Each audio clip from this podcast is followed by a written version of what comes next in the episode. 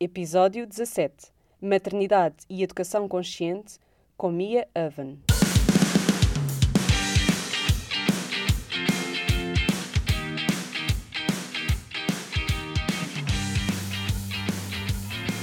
Olá, sejam muito bem-vindos a mais um episódio do Puericultura, um podcast para mamães millennial.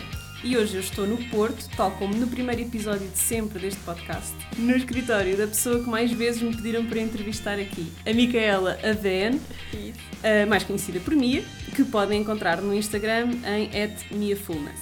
A Mia estudou Sociologia, Psicologia, Pedagogia, Recursos Humanos ou, como costuma dizer, Ciências Comportamentais.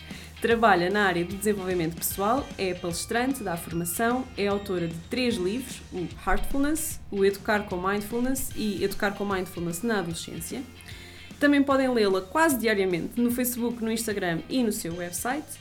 Tem um podcast com o marido, Pedro Vieira, eh, que se chama Inspiração para uma Vida Mágica e é fundadora da Academia de Parentalidade Consciente, que já vamos saber o que é e como funciona tem três filhos com 16, 12 e 9 anos e meio. Isso. Muito bem-vinda ao Pericultura Mia. Obrigada, Joana. Finalmente, estamos aqui. Isto já estava para acontecer desde o início, Sim. porque, como eu te estava a explicar, eu perguntei que assuntos é que as pessoas queriam ouvir no podcast e o Uhum. assunto que estava sempre a surgir, sempre a surgir, sempre a surgir era a parentalidade consciente. Uhum. E eu disse, eu não faço ideia o que isso é, portanto têm que me dizer quem é que querem que eu convido para falar no assunto. Uhum. E centenas de pessoas a pedirem a bom. a Mia, a Mia. Contente. Espero conseguir estar à altura, então. Uma coisa que eu não disse e que tu dizes sempre nas tuas biografias Hum. é que és sueca. Pois é, pois é. Eu costumo dizer que este é o meu sotaque, é o verdadeiro sotaque do Norte. Vem lá mesmo de cima. É exatamente. Sim. Um, e isso, mas isso é importante uh, porque uma das coisas que tu também dizes quando falas em educação é que a cultura e, e a educação que os pais têm é muito importante é, e é fundamental depois para aquilo que transmitem aos filhos. Certíssimo. E de certeza que, o teu, que teres crescido na Suécia uh, influencia muito também aquilo que é a tua experiência Uhum. e, e as oportunidades que te foram colocadas, não é? Uhum. Acredito que sim, acredito que sim. Eu venho de, de um background multicultural, até porque a minha mãe não é sueca. A minha mãe é de Montenegro, da ex-Jugoslávia. Uhum. Portanto, é uma cultura eh, um bocadinho mais próxima da portuguesa, Sim. diria eu. Eh, Portanto, eram contrastes grandes né, na, na minha, na minha infância entre a cultura sueca e a montenegrina. Mas cresceste sempre na Suécia. Na Suécia, sim, E só vieste- passava o verão lá, em, em- no Montenegro. E voltaste e vieste a Portugal com que idade? Ah, olha, eu vim para Portugal com 23. Com 23, exato. Acho que foi isso. Ok, então cresceste mesmo lá. sim, sim, exato. Um, então, a primeira pergunta no Pericultura é sempre se gostaste de estar grávida. Adorei, adorei. Sabes que eu costumo dizer que não me importava nada de estar grávida outra vez, não me importava nada de ter outro parto, só não quero terem mais filhos. Eu, quando estava grávida, sentia-me completamente naquilo que se chama o estado de graça também. É, Parecia que o mundo inteiro, o mundo inteiro estava aqui para me servir. Bom, não sei se era isso, mas, mas eu adorei, adorei, adorei, adorei. Acho que é incrível, incrível. Estar grávida para mim é assim uma das melhores experiências da vida. E as três gravidezes foram sempre tranquilas, foram parecidas umas com as outras ou muito diferentes? Hum, foram, foram diferentes, porque também eu era uma pessoa diferente, né? O meu filho mais novo tem 9 anos e a mais velha eh, quase 16, né? Portanto, hum, isso conta. Eu tinha, tinha 27 com Na a prima, primeira. não é? Portanto, isso, isso, isso hum, eu era uma pessoa diferente, eu vivi, era uma, uma mãe muito mais consciente com o último do que era com, com a primeira, porque sabia muitas mais coisas, era muito mais insegura na primeira, ainda por cima era um, um país que não era meu, hum, portanto ia mais. eh, não pensava tanto por mim. Como pensei depois nas outras duas e principalmente na, na última. Ouvia mais as opiniões dos outros, ouvia mais a, a, a médica, portanto achava. hum, sim, não pensava tanto por mim. Acho que essa resumido. Um bocadinho é menos segurança, É, é. também menos confi- confiança no instinto, que também já percebi que é uma parte importante e na intuição, não é? Exatamente. Também já percebi que é uma parte importante da parentalidade consciente, que É. entretanto fui ler, não é? É. exato, exato. Um, e, e também outra coisa que se calhar eh, que tem o seu valor, que é a tentativa e erro, não é? Tiveste a oportunidade de, sim, experimentar sim. coisas e perceber sim, que não resultavam, não é? Sim, Portanto, exato, uma pessoa depois exato. vai. Sim, e eu não. não eu, se alguma coisa que, que eu não faço é de, é de arrepender-me de, de, de, das escolhas que fiz no passado. Porque acredito mesmo que eu não poderia ter feito diferente. Um, eu fiz aquelas escolhas porque eram as melhores escolhas para mim naquele momento, ou as melhores escolhas que eu sabia tomar uh, naquela Com a situação. informação que tinhas, sim. Com a informação que eu tinha, com, com, não é? com a vida que vivia, com as crenças que tinha. Uh, portanto, um, claro que se eu soubesse uh, na primeira gravidez o que eu sabia na terceira, teria tomado uh, algumas, feito algumas escolhas diferentes. Claro. E o que, é que, o que é que fizeste diferente da primeira para, para a Ah, última gravidez? Olha, eh, eh,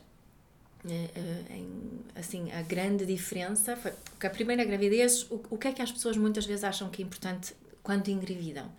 É, é tudo muito material, é tudo muito. E as perguntas que as pessoas fazem também. Ai, qual é o, o berço, qual é a cama, qual é o carrinho, qual é a primeira roupa, ai, quais são os primeiros produtos de banho e a banheira, e é tudo muito à volta da logística de um bebê. Checklist. É mesmo, não é? Ah, já, e as pessoas já, já perguntam, já fizeste a malinha para, para a maternidade e o que é que tens? Tens tudo dentro da malinha e a gente ia ali, ai, o que é que eu tenho que levar ou não tenho isto, então tenho aquilo. Isso era para livrar um beberon, ou se não levava beberon e chupeta. Ai, era assim muito, muito prático, muito pouco eh, conectado e pensado eh, qual é a relação que eu quero ter com este bebê. É, que é uma relação que nós começamos a criar no dia em que engravidamos. Isso eu sei agora. Naquela altura eh, eu era aquela mãe muito prática, né? daquelas coisas todas que se tem que tratar. Na terceira, olha, eh, por alguma razão queria mudar de carrinho, porque aquele carrinho que tínhamos comprado na primeira, eh, primeira vez achei que não era tão prático. Então comprei um carrinho em segunda mão. portanto, já não era importante, era muito sabia que não é o carrinho que faz a diferença, não é? Sim. Um, portanto, fiz isso muito, muito diferente. No terceiro também percebi que não há fórmulas que funcionam para todos os bebés. Isso já depois da gravidez. É, exato, isso já depois da gravidez. Durante a gravidez também cuidei muito melhor de mim. Nas primeiras duas gravidezes eu trabalhei até a última. Uh, na terceira gravidez uh, tive de baixa, uh, porque estava com muitas contrações e e acho que isso foi mesmo excelente. uh, portanto, estive de baixo, foi de baixo, acho que aos 5 meses, para aí, portanto, foi bastante cedo. Mas estava muito mais um, presente para o bebê que estava na barriga também. Uh, o, que, o que era certo para mim na altura. Eu não quero, que, não quero com esta conversa dizer que é esta a forma que se deve estar, né? porque eu também me estava a sentir bem a trabalhar. Foi por isso que eu continuei a trabalhar. É? Se calhar teria tido ainda mais atenção ao bebê que estava dentro da barriga e não só sentir uh, os pezinhos e assim. Só que agora também acho que há mais informação nesse sentido. Só que isso também não é só bom, porque as pessoas acham que agora têm que fazer meditações com o bebê e têm que comunicar com o bebê e têm que fazer rituais com, não é? A, ainda mais informação, que também cria alguma ansiedade, acho eu. E um, ser, ser, ser consciente quer dizer que eu faço aquilo que faz sentido para mim, de acordo com as minhas intenções e os meus valores. Não é da informação que vem de fora, seja ela alternativa ou mais tradicional, não é? Depois pode acabar também por ser má, não é? Pode ser tanta coisa. Sim, e depois... Deixamos, mesmo que deixamos de ter a checklist de Exato. tudo o que é preciso comprar, passamos a ter a checklist de todos os rituais que é preciso fazer todos Exatamente, os dias, não é? é isso, é um bom resumo. Não é? Não Portanto, é? É, é, substituímos uma coisa para outra e continua a vir de fora. Sim. Não é? Um, quando as pessoas, as pessoas perguntam muito como eu sou minimalista e coisas todas ecológicas, eu recebo muitas, muitas, muitas mensagens a pedir uma lista do que é que têm que comprar. Na esperança que seja uma lista pequena, não é? Certo, Pronto. certo. Mas vêm muitas pessoas, porque, afinal, uhum. o que é que é mesmo preciso? Certo. Já fizeste essa triagem, o que é que é mesmo preciso? E depois as pessoas ficam muito frustradas porque eu digo sempre, só é preciso duas coisas. Tu e o teu bebê. Uhum. yeah. Yeah. porque no limite, uh, para o vestir, embrulha-lo na tua roupa. Uhum para lhe dar de comer, dás-lhe a mama e para dormir, dorme ao teu colo. Portanto, no limite, Sim. é não só precisamos, isso. Não precisamos de, nada, de comprar né? absolutamente nada. Porque a verdade é que nos primeiros meses, depois obviamente que para haver um certo desenvolvimento da motricidade, começam a ser precisar de alguns brinquedos. Não têm que ser brinquedos, podem ser objetos que já há em casa, mas que têm Yeah, que os mexer podem- e têm que os sim, usar, sim, não é? Sim, é isso, é isso, é isso. E a certa altura precisam de ser independentes e precisam dormir na cama deles, e a certa altura precisam de. Pronto, a certa altura, obviamente, são precisas coisas, mas as primeiras semanas, o limite só precisa estar ao colo da mãe, não é? É assim uma coisa um bocadinho. Sa- Sabes que isso, estavas a falar há pouco de cultura e, e acho que isso é é uma das, um dos estudos mais interessantes e mais úteis para fazermos na parentalidade é um estudo, este estudo antropológico. É de olharmos para não só o que se fazia antigamente, mas o que se faz hoje em dia em países diferentes. Não é? eu, eu viajo todos os anos para a Índia e, eh, e é uma zona mesmo muito rural. É? Eu não posso. eh, Uma, uma mãe, ainda por cima, se for. Eu conheço lá, eh, apoio um projeto de, de, de mulheres eh, muito desfavorecidas que pertencem a, aos Dalit, a casta mais, mais baixa, os intocáveis. E elas vivem, as condições em que elas vivem são mesmo minimalistas. Aí é que falamos em minimalismo, porque até minimalismo em termos de comida, é sempre o mesmo tipo de comida e é muito pouca comida. E tem, Sim, é não pobreza mesmo. é sim. mesmo pobreza, mas não podes dizer essa mãe, olha, o seu filho agora tem que, tem que ir dormir para o seu quarto, porque senão Isso não, não existe, claro. não existe. E estão bem, são crianças alegres, felizes, super autónomas. Hum, portanto, é, é questionarmos um bocadinho isso, isso o, que, o que precisamos, o que tem de ser, não é? Sim, o que é que é tradição noutros sítios, porque Yeah. se é tradição noutros sítios também há partes boas, não só Exato, partes más. exato, não é? exatamente. Eu lembro-me de conheci, por causa de um, de um projeto de consultoria, que conheci uma, uma, uma senhora que estava a criar uma linha de panos para transportar os bebés às costas, que é uma coisa que em Portugal ninguém faz. Sim. Toda a gente transporta os nova ao no peito, não é? Exato. E eu perguntei-lhe, mas em Portugal toda a gente transporta os bebés ao peito, ninguém transporta os bebés nas costas. Qual é, porquê é que se há de transportar nas costas? Uhum. E ela, primeiro é uma questão de a mulher vai trabalhar com o bebê nas costas. E Exato. Para trabalhar não o pode ter na barriga, não é? Exato. Portanto, vai nas costas porque é muito mais fácil Uhum. nós fazermos a nossa vida com eles nas costas. E depois ela falou uma coisa que eu nunca tinha pensado, mas que de facto é uma coisa que me parece que ter o seu valor, que era o desenvolvimento da relação com o bebê sem ser pela visão. Hum, Tens que o saber ouvir, se ele está bem ou se está mal pelo som, é giro, é? pelo movimento do corpo, pela maneira como ele te toca, pela maneira como ele se mexe, Uhum. pela maneira onde ele está a pôr o peso. E de repente era toda uma, uma nova maneira de relacionar com o bebê que nós não desenvolvemos. Não é? Uhum. Exato. Porque nós dependemos do olho, nós temos Exato. que o estar a ver. Constantemente, não é? então achei engraçado e achei que aquilo realmente podia ter algum potencial como uma nova maneira de, de criar uma relação com o bebê. E é Uhum. engraçado porque em África toda a gente os transporta nas costas. Nas ponto. costas. Não há questão. É verdade. Eu, eu lembro-me de estar, eu estive no Malawi com o meu marido em 2014 Uhum. um, e uma das senhoras com quem nós tivemos a viver na altura teve um bebê.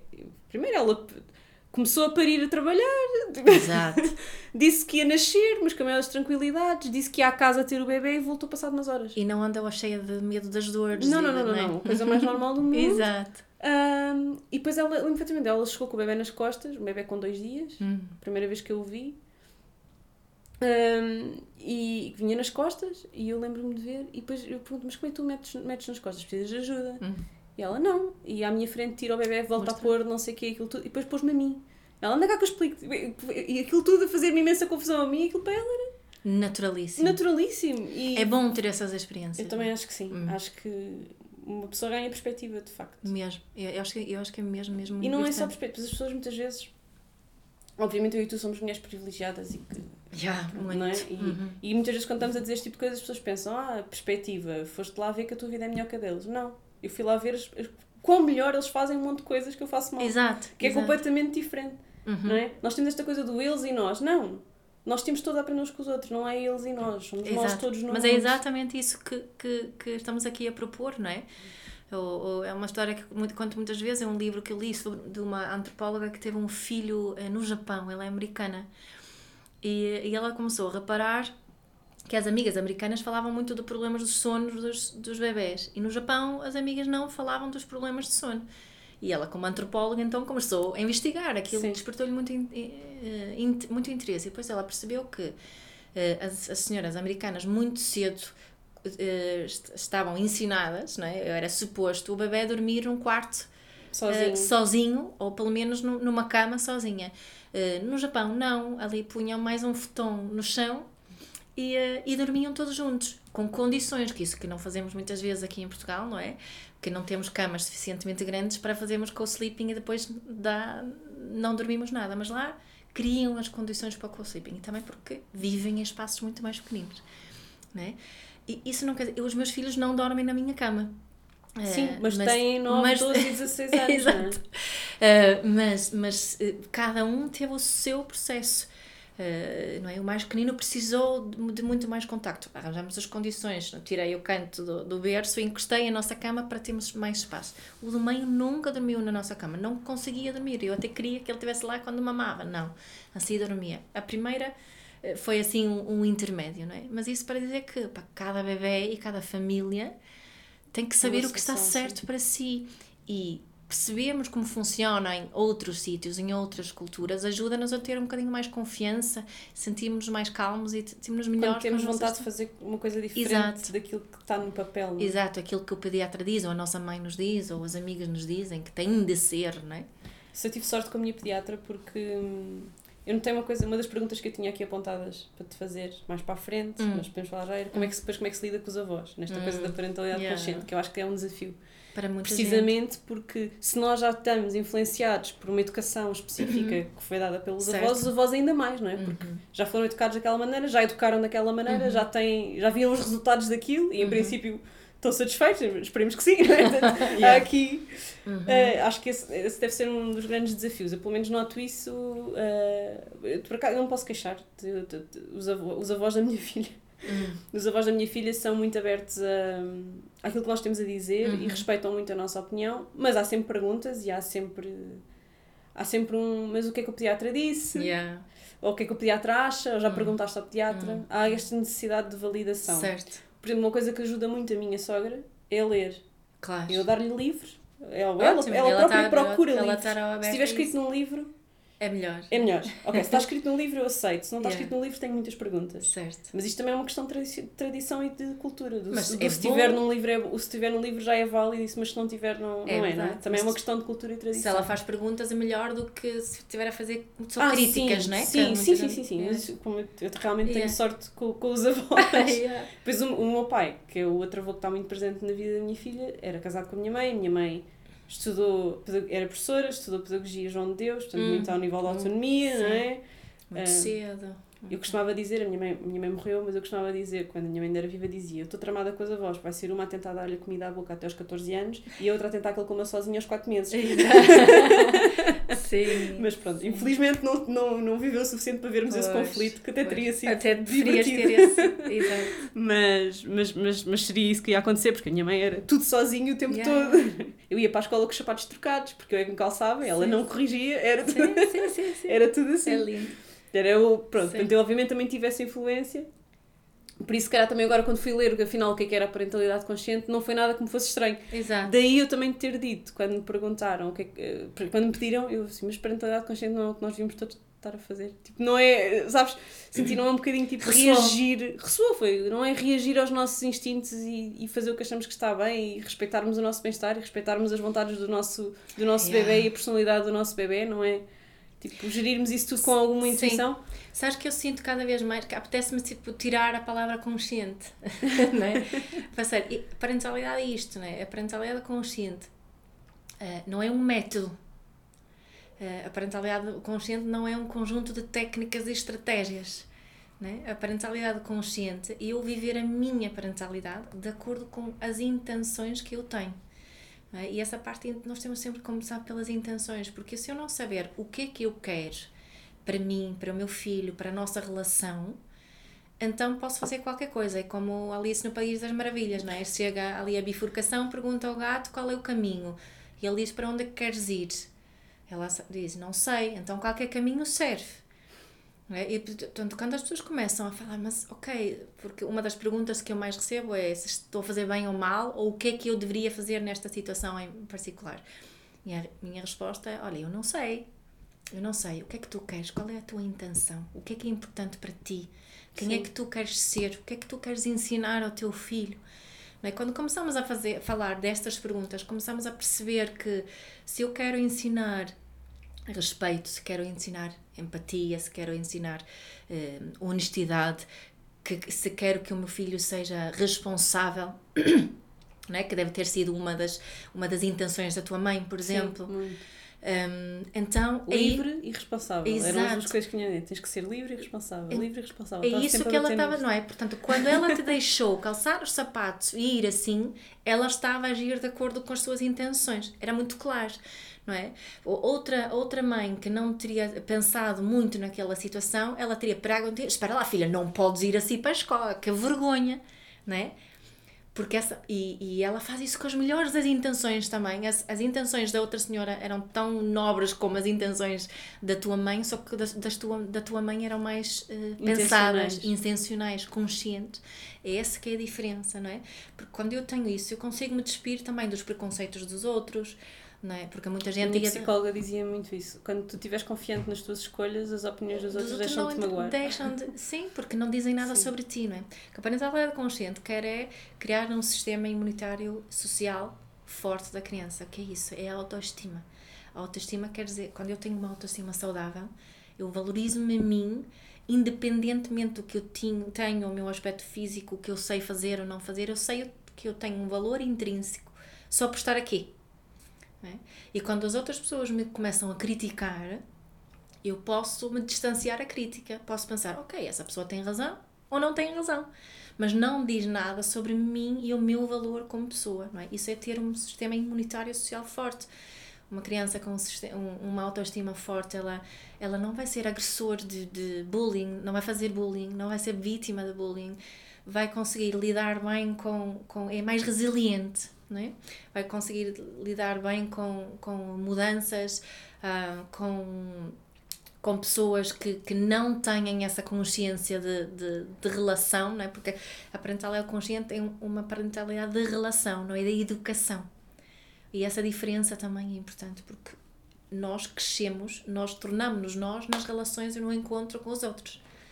E quando nós escondemos atrás de estratégias e métodos de educação, nós não estamos a criar relação. E se pensar, a maior parte das pessoas estão de acordo com isso e vivem isso no início da vida da criança. Quando ela nasce, começamos a uh, não é, ela chora, tentamos perceber porque é que ela chora. Não, o que é que, que, se, que está a fralda suja, que, se, que está com muito sono, se está, precisa de contacto, uh, se está com fome, não é? Precisamos ligarmos o nosso, nosso detetive. Uhum. Felizmente há cada vez mais, menos pessoas que acreditam em deixar a, um, um bebê chorar e autorregular-se. Que é assim Mas ainda um acontece já. Ainda, ainda, ainda eu, acontece. Eu ainda ouço isso, ainda me dizem isso. É, é. Deixa chorar. Deixa chorar, não é? Só que são pessoas que uh, que têm boas intenções, mas estão muito pouco informadas em relação a, a toda a ciência que existe por detrás da parentalidade no, hoje em dia. E é? do comportamento, tu dizias, não é? Sim, Também. Estão, porque nós, na parentalidade consciente, o comportamento interessa pouco como comportamento, interessa-me como comunicação. O que é sim, que esse sim. comportamento me está a dizer? Porque todo o nosso comportamento existe por alguma razão. E não é só da criança, também é o do, dos também pais. Também é o nosso, não é? Aquilo que são os nossos gatilhos, aquilo que nos faz perder a cabeça. Sim, e também há, há, há cada vez mais, mais uh, ciência nesta área de que quão segura a criança se sente connosco. Não é? E, e uh, isso é uma área interessante, uh, interessantíssima para, para desenvolver, é um bocadinho técnica, assim, mas, mas um, é por isso que o mindfulness tem uma, uma parte tão integrante também na, na prática da parentalidade consciente, de que eu como mãe, eu como pai, eu como cuidador, regular-me e, e ser uma pessoa uh, segura emocionalmente também para esta criança. Não é? Muitos de nós, eu, eu era uma pessoa ainda, às vezes sou uma pessoa super ansiosa, mas eu, isso os meus filhos vão sentir. Não é? E uma, uma criança pequenina estar com uma pessoa muito ansiosa vai ter algum, algum reflexo na criança. Sim. Não é? Porque isso, o mindfulness para mim ajuda-me um, a ser uma pessoa com a qual a criança se consegue corregular. Há muito essa ideia da autorregulação. Uma criança e um bebê, acima de tudo, não se sabe autorregular. Ela não vai aprender sozinha a regular-se. Os bebés, as crianças, aprendem a regulação através da corregulação com os pais. E para ela poder aprender isso, eu tenho que estar calma e tranquila. Sim. Está a fazer sentido ou estou a ser tá, muito tá, tá. técnica? Tá. Eu, eu contei, hum. Uh, contei no. Eu fiz um podcast só com a Cláudia, com quem tu uhum. também já fizeste, uhum. depois vou deixar o link para o episódio sim, com ela, sim. que eu também gostei muito de ouvir. Um, e eu contei que, que, que ralhei, que houve um dia que ralhei com a Aurora, um dia de manhã, uma manhã tipo, segunda-feira de manhã, demorámos uma hora a sair de casa porque ela estava a fazer uma birra. Terça-feira de manhã, uma hora a sair de casa porque ela estava a fazer. Quarta-feira de manhã é igual. E na quarta-feira passei-me completamente. Hum. E gritei com ela e fui muito, muito bruta. E de repente parei e fui ao meu quarto e acordei meu marido e disse: Eu acabei de gritar com a minha filha porque estou chateada contigo porque tu não te levantas de manhã. Sim. Porque lá está, fiz Yeah. esse mindfulness. De repente Sim. parei, observei a situação, Yeah. não gostei, não é? Uhum. por isso é que também parei. Uhum. Não é? Certo, certo. Fizeste uma pausa. Eu não quero ser esta mãe, Uhum. De repente tipo, estou-me a passar, estava-me a passar Certo, completamente. Estava-me a passar completamente. E de repente percebi, não, eu não estou nada chateada com ela, porque ela, Não é ela tem dois anos e está no, tá no, na idade de fazer as birras dela e de testar os limites. Eu tenho que ser a pessoa que tem paciência para gerir isto, não é? E Eu tenho que ser o adulto na sala. E ela provavelmente estava a espalhar eh, a tua ansiedade interna. é? Exato. E eu fui e disse-lhe: Olha, eu acabei de ralhar com a tua filha porque eu quero ajuda de manhã e tu não me ajudas. Uhum. Portanto, vem-me ajudar. porque estávamos com horários trocados, ele estava a se deitar muito mais tarde, a acordar muito mais tarde e eu estava a fazer manhãs todas do regresso às aulas. Isto foi em setembro, não é? Duas, foi a segunda semana, todos os dias um filme para sair de casa. claro. Pá, e eu, certa- eu, tava, eu percebi perfeitamente, aquilo não era com ela, Yeah. não é? Porque o que ela estava a fazer era normal. Não... Sabes que eu digo muitas, muitas, muitas vezes, eu tenho tantas mães, porque infelizmente são a maioria das pessoas que, que me contactam e que assumem responsabilidade pela educação são as mães.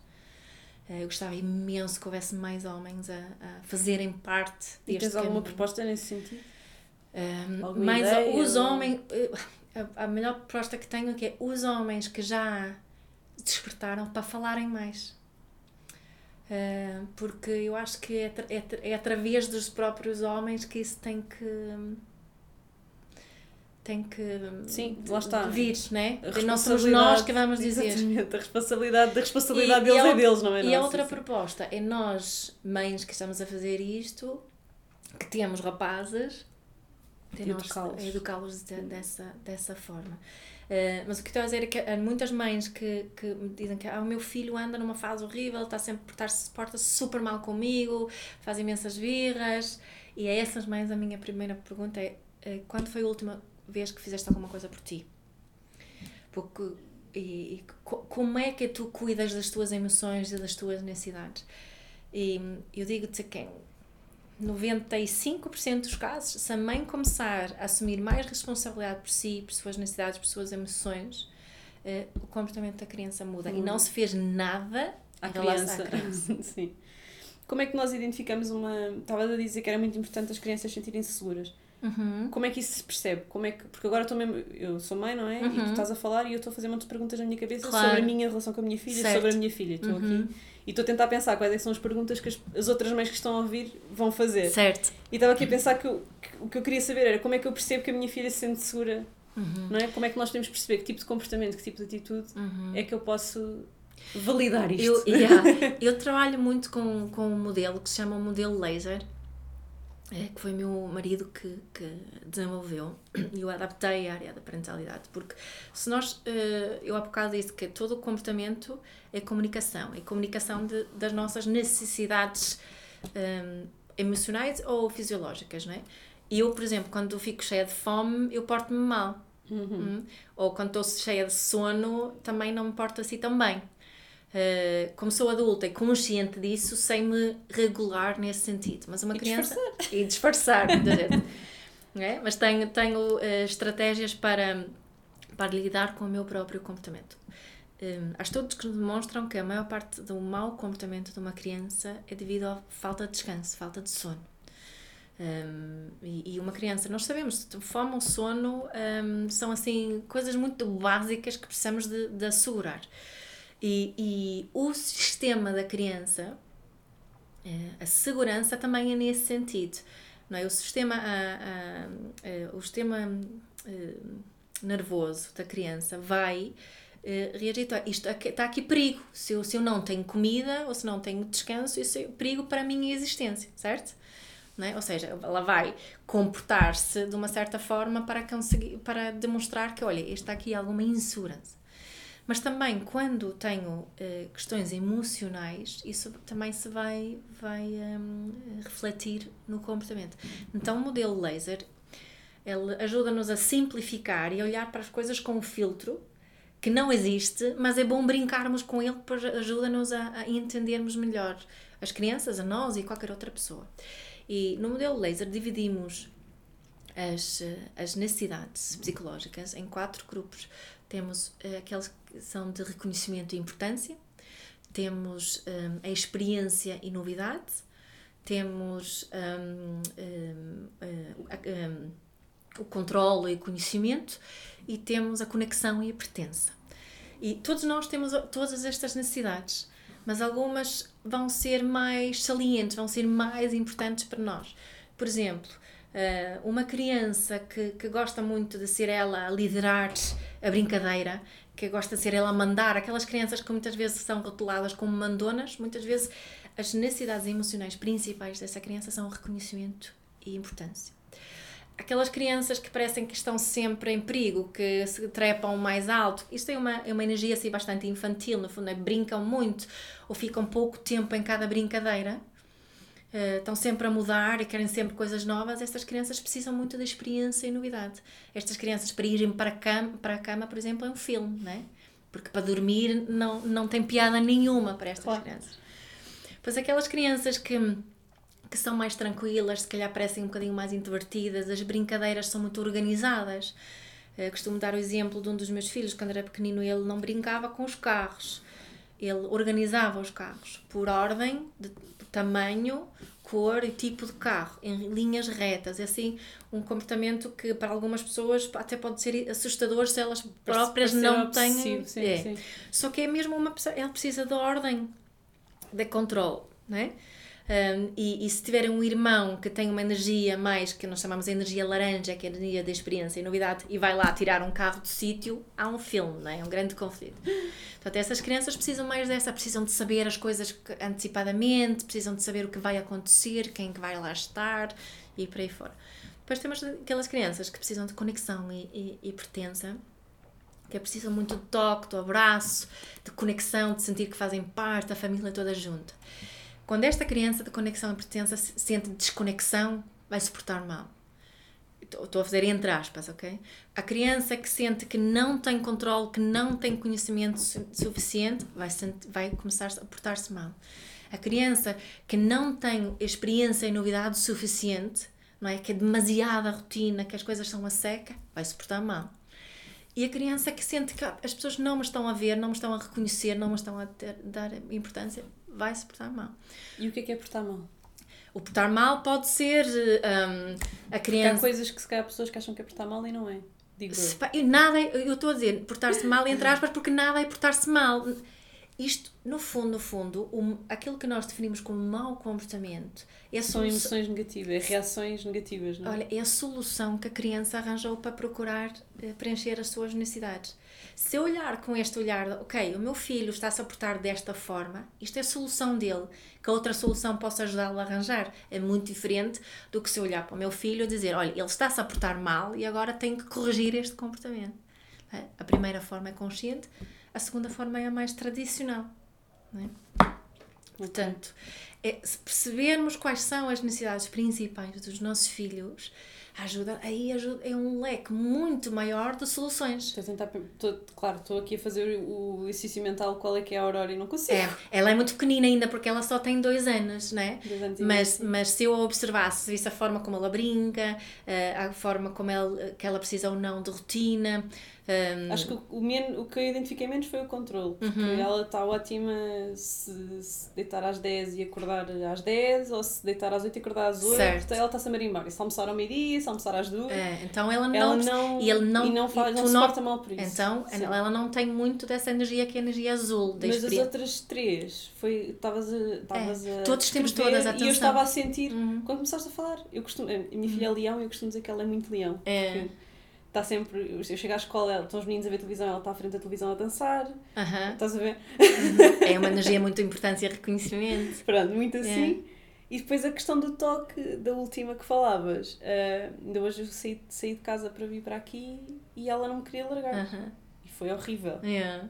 Mas a agarrar mesmo, não é? Porque yeah. ela já faz aquela coisa de agarrar as pernas e não largar, yeah. não sei o quê. Porque lá o pai arrancá-las para eu conseguir vir. pois, pois é todos temos todas as energias e pois. podem ser, também ser situacionais. Ela pode ter é? Falámos de, de adultos também, nós podemos ter no nosso local de trabalho uma energia muito de, de importância e reconhecimento de líder, mas chegamos a casa e, e, e somos um, um, cãozinho que só quer festinhas, não é? Sim, Portanto, estamos sim, a portanto, todos temos todas as necessidades. E, e, isto não existe para rotularmos ninguém, é mesmo para nos ajudar a perceber o que é que eu posso fazer, quem é esta pessoa que tem à minha frente. E também nos percebemos a nós.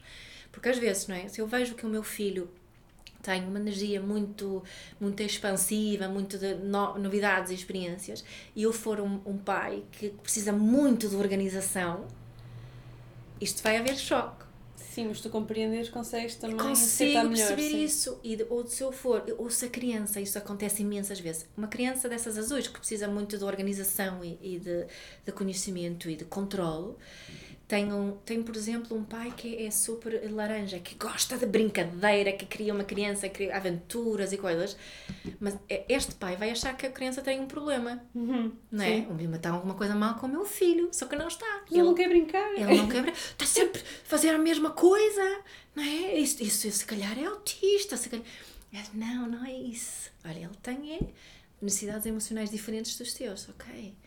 E depois uma energia não é melhor que a outra. Que a outra, claro. Não é? Mas o que podemos fazer com este, este comportamento é nós, pais, tornarmos-nos mais flexíveis e percebermos isso. Se eu acho que o meu filho está muito fechado e eu sou uma pessoa que gosta muito de outdoor e de fazer muitas coisas diferentes, primeiro posso igualar a energia do meu filho e depois posso, quando ele sente que está, está seguro, quando tem conhecimento suficiente, controle o suficiente, ele vai estar disposto a experimentar coisas novas. Só que primeiro tem, temos que lhe dar aquilo que ele mais precisa. A tua filha tem dois anos, aí é que começamos a ver melhor, mas, mas eu posso dizer dos, dos meus filhos, se eu olhar para trás, para a forma como, por exemplo, a rotina de dormir, consigo perceber já as energias principais deles. Sim. Minha filha agora está numa fase que tem medo de cair. Hum. Que era uma coisa que ela não, ela não era nada assim, subia hum. para todo hum. lado, até era demais. Pois. Um bocadinho como a energia que tu descrevias, laranja. Uh, mas agora, e eu até achei que tinha sido influência da avó, porque ela uh, fez-me tipo queixinhas, não sei o quê, porque ainda não se percebe, ela não fala muito bem, não é? Uhum. Mas fez-me tipo, contou-me uma história que envolvia a avó e envolvia cair. Uhum. E eu pensei, se calhar ela caiu com a avó e a avó tipo, fez-lhe uma explicação que ela tinha que ter cuidado, não sei o uhum. que, não sei o quê. Até pus a hipótese da avó ter caído à frente dela, mas depois falei com a avó e a avó diz que não. E ela não tem razão nenhuma para me estar a enganar, portanto, hum, sim, acredito piamente nela. Mas até foi a, história foi essa, porque ela começou de um dia para a noite, tipo há duas semanas, para aí, uhum. talvez há três, do tipo, vamos no muro, ela sempre quis subir aos muros, eu puxo para o muro, não, pode cair. Pode ser que ela, ela não, não aconteceu nada, mas ela subiu e alguém um, apanhou um susto e assustou a ela. Pois, mas agora, é? andamos, agora andamos nesta. Pronto, coisas que ela adorava fazer. Também são fases, também, também são fases. Sim, ela tem um monte de fases, eu é. noto imenso, assim, a fase disto, a fase daquilo, depois yeah. desaparece de repente, tal como apareceu, é mesmo engraçado. E isso quando, quando temos mais filhos é, é ótimo porque depois não nos preocupamos tanto com essas coisas, porque sabemos que... são fases. Sim. E como é que identificamos uma criança que tem uma autoestima saudável? Como Olha, é que isso? uma criança com uma autoestima saudável, ela lida, lida bem com, com críticas, ela ela lida bem com, com uh, mudanças, ela, ela consegue. Hum, imagina, um exemplo que costumo dar é, é uma criança, imagina que uma criança que, que, faz desporto. Agora que se calhar aqui o teu público não, não tem ainda, ainda filhos que, que jogam a bola, por exemplo. Uh, mas imagina que, que a criança uh, está a jogar a bola e o jogo não corre muito bem. Um, ele, ela pode ficar triste por, por ter perdido o jogo, por ter feito alguma, algum erro durante o jogo, mas não põe em causa o seu valor próprio. O mundo não vai abaixo. Ou seja, ela sente que, ok, mas eu gosto de jogar e, e, e, e um, eu quero continuar a jogar. Portanto, vai continuar a jogar. Uh, normalmente não tem. Uh, também depende das energias lasers, também entram aqui, aqui um, uh, um bocadinho, né? Mas, mas sente que tem valor, percebe que tem valor, não, não se compara demasiado com outros, um, não é, um, é, tem bastante é resiliente, não é? A resiliência é assim uma parte integrante aqui no, no, uh, no autoestima. É importante também já agora diferenciarmos autoestima e autoconfiança.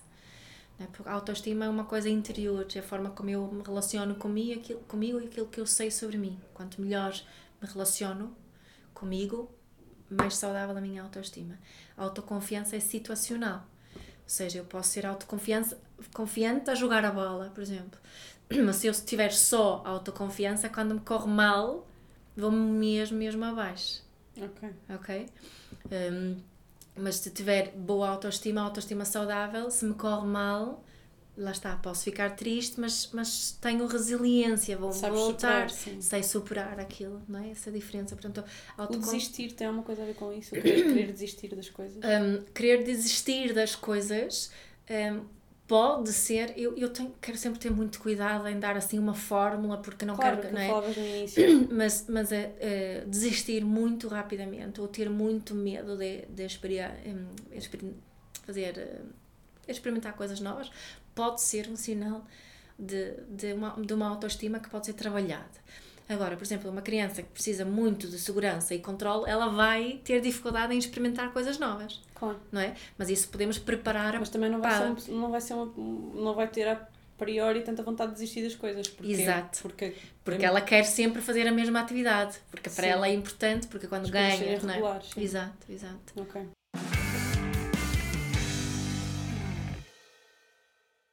Uhum. Um, e quer dizer, no adulto é um bocadinho igual.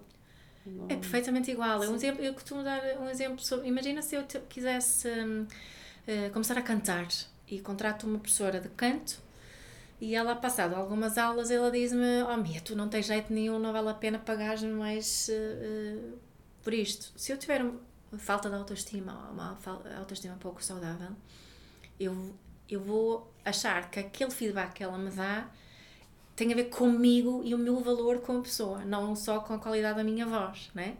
Ou a minha capacidade de cantar. Eu posso me ir mesmo abaixo e fico mesmo triste com isto. E muito, muito. Depois acho que sou. Pode ser traumático, não é? Pode ser traumático, né? Se eu tiver uma autoestima saudável, vou dizer. Pois é, se calhar não. Olha, mas eu quero mesmo cantar, então contrata outra pessoa. Ou se calhar vou é, mas é com- começar a cantar num coro.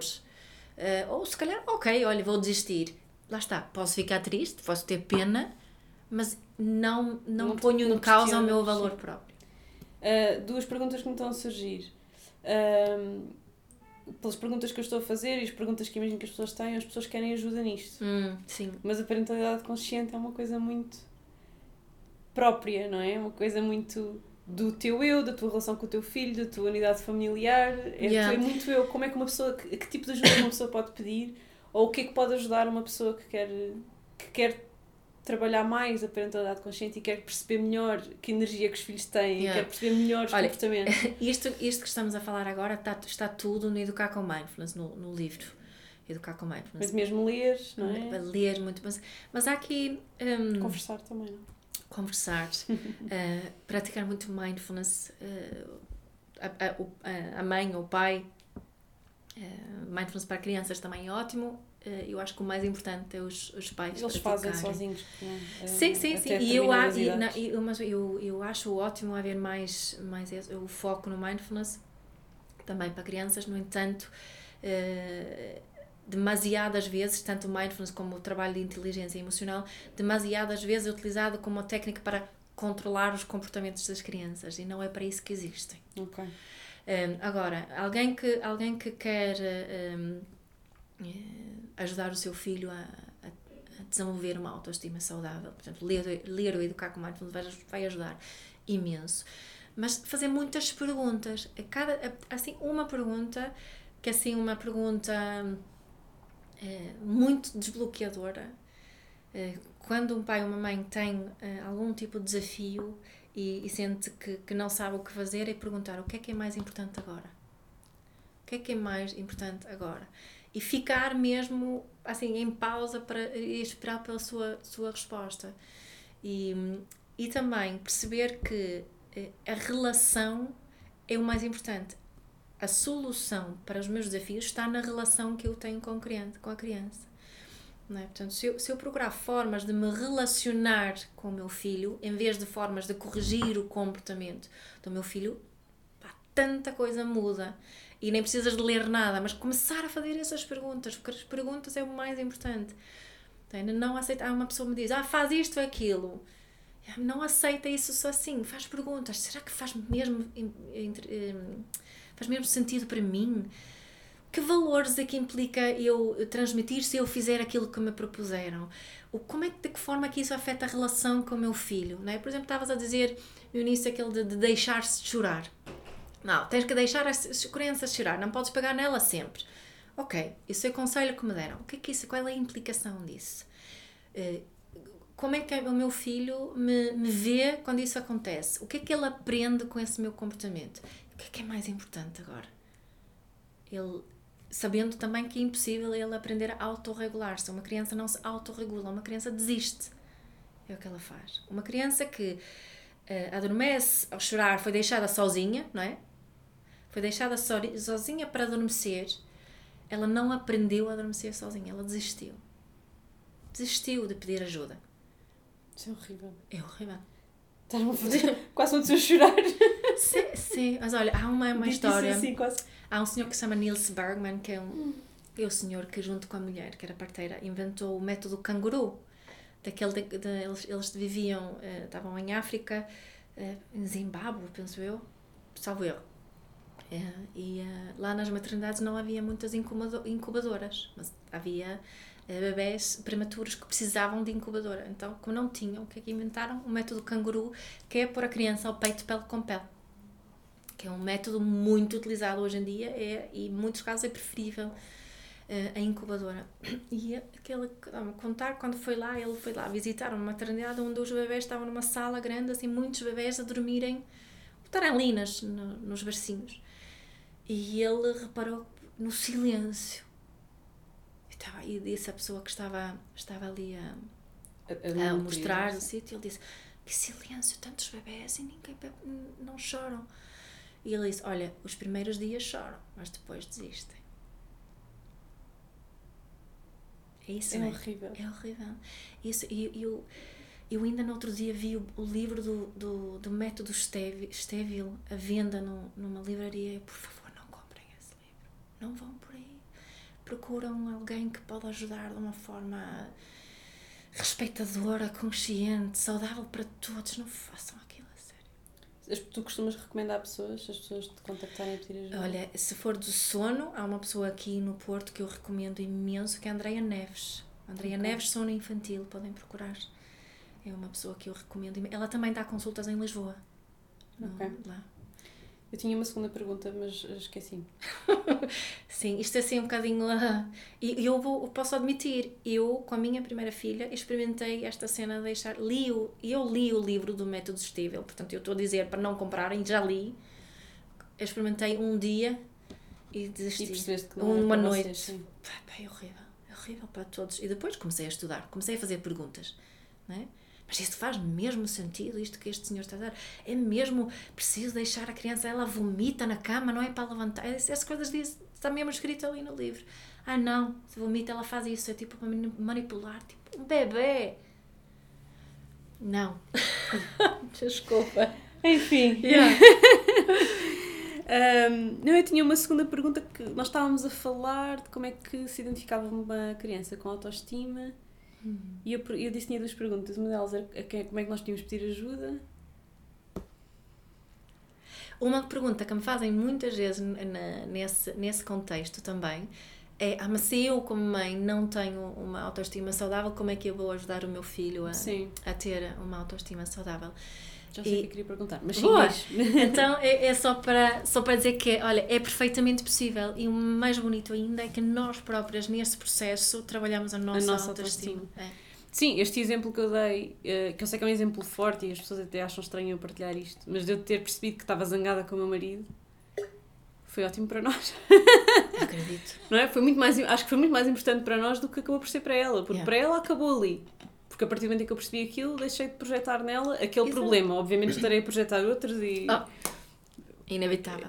Quando, olha, lá, yeah. lá yeah. chegaremos. Pronto, Sim. lá é de, de despertar e de conseguir corrigir alguma coisa, outras não, que nós todos vamos, como eu costumo dizer, vamos todos estragar as criancinhas de alguma maneira. Não, não há hipótese.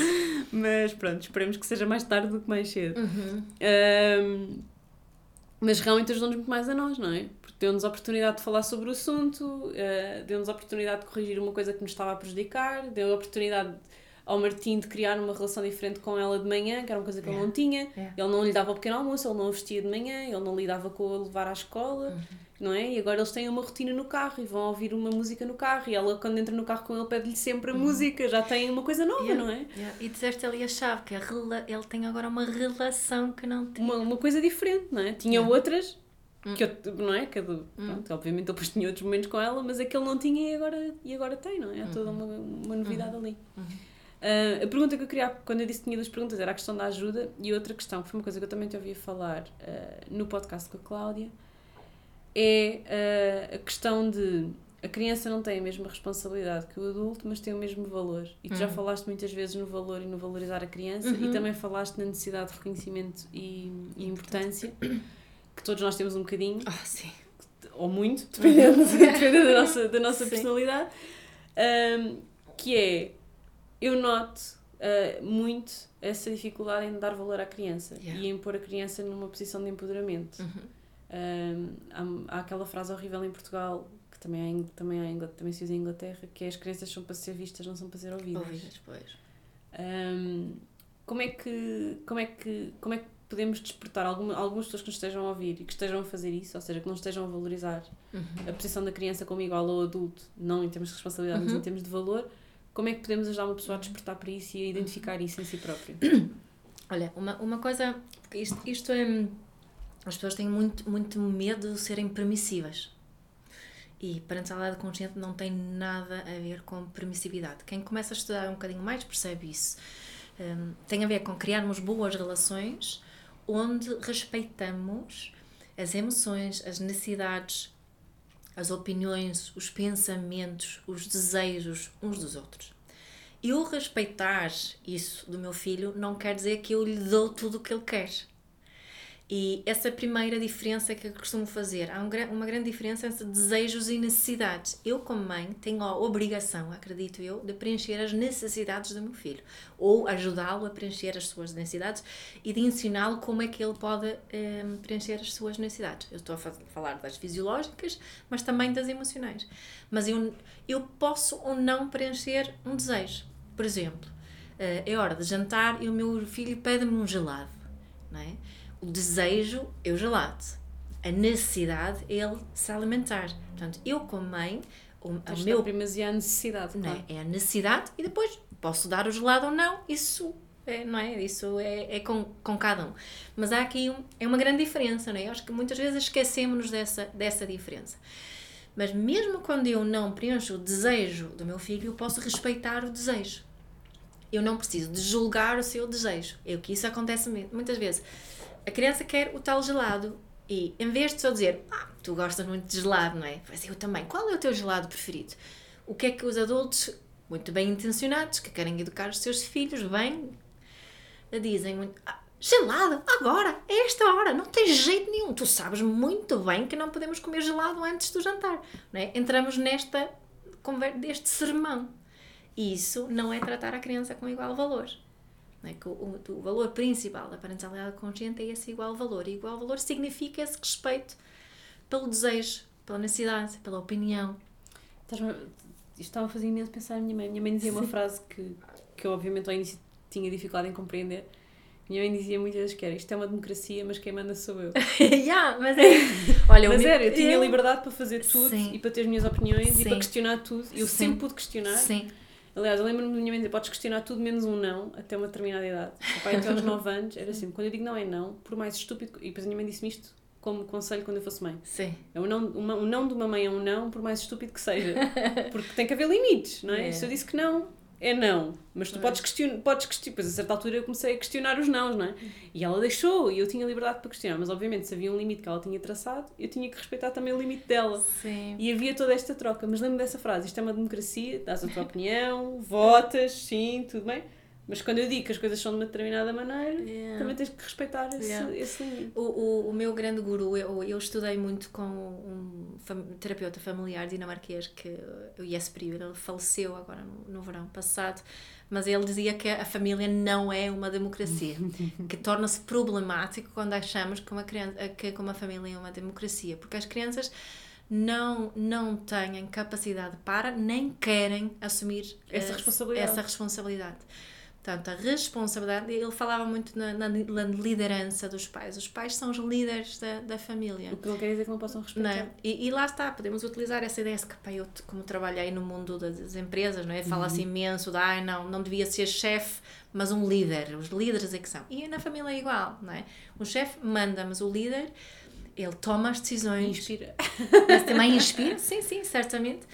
Mas ele, ele sabe respeitar também eh, os outros. Não é, não é uma criança, às, às vezes eh, as pessoas eh, dizem que há- os pais separam-se e querem que deixar a criança decidir com quem é que quer viver. Isso não é uma. um- Não não, se pode. Não, não, não, claro. não, não. Isso é responsabilidade dos pais. Ou não se pode deixar a criança decidir que se vai mudar de casa ou não, mas podemos ouvir a criança em relação a esta, esta, esta situação. Portanto, eh, esta questão do, do igual valor é isto, é este respeito, não é? Eu acho que esse exemplo é bastante, bastante claro do, do gelado e do Sim. jantar, não é? Tem a ver com isso. E, e porquê que isso é tão difícil? Porque nós temos enorme déficit de sentirmos-nos tratados com igual valor desde a infância. A maior parte de nós. E, e que nem nas nossas relações sentimos isso, não é? Por exemplo, quando tu foste dizer ao teu marido eu preciso que tu te levantes, tu não te estavas a sentir tratada com igual valor, não é? Sim. E, e o que é que aconteceu ali também? Tu achavas que merecias mais valor. é? Sim. Ou, e, e, e também essa questão, porque nós estamos, principalmente na vida adulta, acho que nós começamos a vingar essa falta, de- dessa falta de, de- dessa sensação que eu, eu tenho igual valor. Vingamos nos nossos filhos. Ah, e vingamos-nos nos nossos filhos. E acho que é importante admitirmos isso às vezes. Há uma, eh, uma psiquiatra austríaca, Alice Miller, que escreveu um livro que dos melhores livros que alguma vez li, que é fortíssimo, que é eh, The Drama of the Gifted Child. Acho, não sei, eu acho que não existe em português, mas ela fala muito disso, da forma como nós nos vingamos sobre os nossos filhos. Mas a tomada de consciência disso faz com que possamos fazer diferente. E as pessoas às vezes acham que é exagerado dizer isto. Não, não estou nada a vingar sobre o nosso filho. Mas investiga bem o que está presente em ti quando tu te certeias com o teu filho. Tem mesmo a ver com o teu filho, exatamente como tu fizeste. Será que tem mesmo a ver com o teu filho? Essa importância que estás a dar tão grande à camisola que tu achas que ele deveria vestir, será que é mesmo sobre a camisola? Sim, quando, quando falavas há bocadinho em su- suprir as necessidades. Quando é que estamos a suprir as necessidades deles e quando é que estamos a suprir as nossas? Yeah, Não é? yeah. E isso, eu A acho que. questão dos sapatos, não é? Eu preciso que ela vá com os sapatos bem postos para eles na, na escola saberem que eu sou boa mãe. Exatamente. Exatamente. Não é porque nesta altura os sapatos aquilo quase nem têm forma nenhuma, não é? Exato, exato. É só, né? E Se ela está confortável, está tudo bem. Se ela não se queixa é porque está bom, não é? Exato, exato. Mas é um bocadinho isso. É. E nós assumimos Eu noto muito- isso, por exemplo, eu, eu tenho um problema gigante, eu costumo dizer ao meu marido, porque tenho noção que tenho este problema, eu sou, eh, eu costumo dizer que sou nazi do cor-de-rosa. Eu não quero que a Aurora seja uh, género-normativa. Não quero que ela faça só coisas de menina porque lhe disseram que são coisas de menina. Certo. Então quando ela quer coisas cor-de-rosa, a minha tendência é dizer não. O que também não é justo, Certo. porque ela tem todo o direito de querer fazer tudo Exato. cor-de-rosa. Se ela assim quisesse.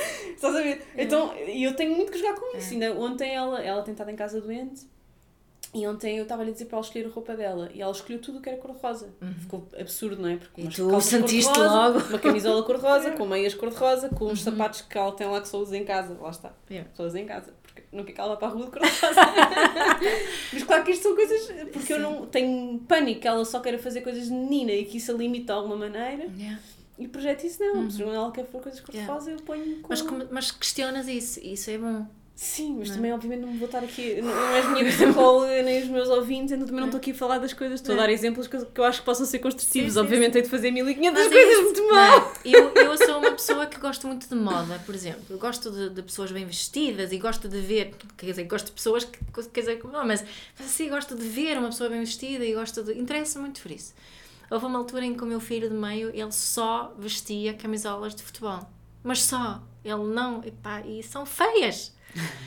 E, como se não chegasse, ele queria sempre ir de colete por cima da camisola de futebol. Pá, não, no- nos meus olhos não era assim muito bonito, mas eu tive que. pá, ele estava tão contente, ele queria ele achava-se o máximo com aquele colete. E a minha intenção é que ele tenha uma autoestima saudável, que ele possa se- sentir-se bem, independentemente do que as pessoas à sua volta acham tu. sobre. Sim. Portanto, eu calava a boca. Mas também, o que é que eu faço? Ele me diz, ah, estou bonito, mamãe, o que é que eu vou dizer? Olha, Eu não gosto. ou posso dizer, sentes-te bem assim, não sentes? Estás mesmo contente com leite? Ótimo. É. Sim. Eu, eu agora valorizo muito mais os silêncios da minha mãe. Sim. Percebo muito melhor. A minha mãe também fazia, fazia também tinha um comportamento passivo-agressivo de, de fazer greves, de deixar de falar Ah, durante sim, imenso tempo, de pois. não falar comigo durante três dias, ou não Oh, comer. Deus. também fazia umas manipulações Ah. eh, emocionais assim deste tipo. sim, Também não, obviamente também não era tudo, também não era Claro, a mãe para perfeita, ninguém. ninguém para é. ninguém. Hum. Mas eh, há situações em que eu agora penso, já percebi porque é que ela não me disse nada, Yeah. sabes? Ainda há, pou- ainda há um- uns episódios atrás contei, contei à Mafalda Sampaio que pá, um namorado que eu tive pá, com, 14, com 14 anos ou com 15 anos, não sei, já não me lembro, ofereceu-me uma lingerie. Uhum. E eu, eu contava tudo à minha mãe, sempre contei, sempre falei com a minha mãe abertamente as coisas. E eu mostrei-lhe. Pá, lembro-me de sentir que ela não tinha adorado que aquilo tivesse acontecido, mas não houve crítica absolutamente nenhuma. Uhum. Mas houve o que tu acabaste de dizer. Yeah. Mas já experimentaste e sentes-te bem? Yeah. E eu disse que me senti um bocado ridícula. E Yeah. ela disse: Pois, eh, isto, estas coisas são feitas para mulheres um bocadinho mais maduras e com mais experiência, por ser normal que, que, que sintas um bocado ridícula, mas se te apetecer usar, acho que fazes muito bem. E agora penso na quantidade de perguntas que ela deve ter tido, Uhum. quantidade de incertezas e de inseguranças e de, de, de preocupações que lhe devem ter surgido e ela controlou-se Uhum. totalmente para não, não me fazer sentir absurda, Assim, inadequada, menorizada, desadequada, né? não é? Sim, sim, sim, exato. Ela conseguiu. Inadequada? Inadequada? Desadequada? Agora, agora É, yeah. estou na dúvida. Inadequado, desadequado. É, yeah, I don't know. Um, e agora valorizo isso. E Yeah. adorava que ela estivesse viva para ter estas conversas com ela. Claro. Infelizmente não posso. Mas de facto, nós, quando depois nos pomos nas posições, há coisas que só percebemos quando lá chegamos. Sim, claro que sim, Um, claro que sim. Tanto as más como as boas. Sim, acho que sim. E acho que é esta, esta ideia de termos. Eu sei que isso tudo igual valor é difícil, porque eu nem. Eu, eu admito, eu nem. Pá, com o meu marido, estamos agora a falar com crianças, com os adultos também nem sempre consigo praticar igual valores, não é? Para mim, que tenham assim uma criança muito forte, que a parentalidade consciente é o caminho, eh, e tenho uma criança, criança fortíssima que, que se, se houvesse mais pessoas a praticar uma parentalidade, tipo a parentalidade consciente, que o nosso mundo seria muito diferente. Eh, é-me difícil hum, lidar com uma pessoa hum, que acredita que nas palmadas na hora certa, por exemplo. É? Aí eu tenho que me pôr em causa e pra, practice what I preach. Né? Aí tenho que. É é mais fácil para mim praticar igual valor com os meus filhos do que com essa pessoa. Mas se eu quero ser convivente, se eu quero praticar uma parentalidade consciente, o meu desafio é com essa pessoa. Ok, isso é a opinião dessa pessoa. Eu não posso, ela não tem menos valor por causa disso. É difícil. Não é? É muito difícil. É o que eu dizia há- t- há pouco tempo estava a dizer também que já tenho muita dificuldade quando uma pessoa confessa que não recicla à minha frente, Ah, eu de repente parece que aquela pessoa lá está perdeu o valor de repente. Sim, certo. Fico completamente chocada. Certo. Fico tipo, é a mesma coisa. como é que é possível? Yeah. Sabe? É aquela- E depois tenho que fazer esse trabalho do calma. Tipo, lá porque eu acho que reciclar é obrigatório, não quer dizer que toda a gente compreenda as coisas da mesma maneira que eu. E eu também não posso Sim. Tu podes achar julgar que. inteira, a inte- a inteira pessoa por causa daquela decisão. Exatamente, não é? porque tu podes achar que aquela decisão, de acordo com, com, com o teu eh, mapa do mundo, não é uma boa decisão. Sim, sim, sim, sim. o mas que não quer dizer que ela tenha menos valor com a pessoa, só que nós ligamos as duas coisas tanto, não é? Exato. Ah, Há bocadinho falávamos dos avós. Tens alguma, alguma, algum conselho a dar para quem, quem tem avós que- muito resistentes a, a esta coisa de nós seguirmos mais a intuição e menos uma série de materiais e de, e de Yeah. regras e de maneiras de fazer as coisas? Tem exatamente a ver com aquilo que eu acabei de falar, de, de praticarmos parentalidade consciente também com eles. É mesmo para eles sentirem o que é. E, e- e falo mesmo por experiência eh, própria, principalmente os meus, a minha sogra, que, que há uns anos atrás, acho que o meu filho do meio tinha uns 8, 9, 9 anos, e ela disse-me: Olha, oh Mia, tenho mesmo de dizer uma coisa, tinhas razão. Quando eu me foquei em criar uma boa relação com um dos meus filhos, que era, um, que era assim meio conflituosa, tudo mudou. Adoro a relação que eu tenho com este miúdo agora. E se tu não me tivesses uh, mostrado o que mostraste, não teria esta relação com ele. Um, nós, eu acho que às vezes uh, focamos-nos muito em defender as nossas escolhas. Uhum. Eu digo muitas vezes, eu não sou muito missionária. Eu falo para quem me quer ouvir.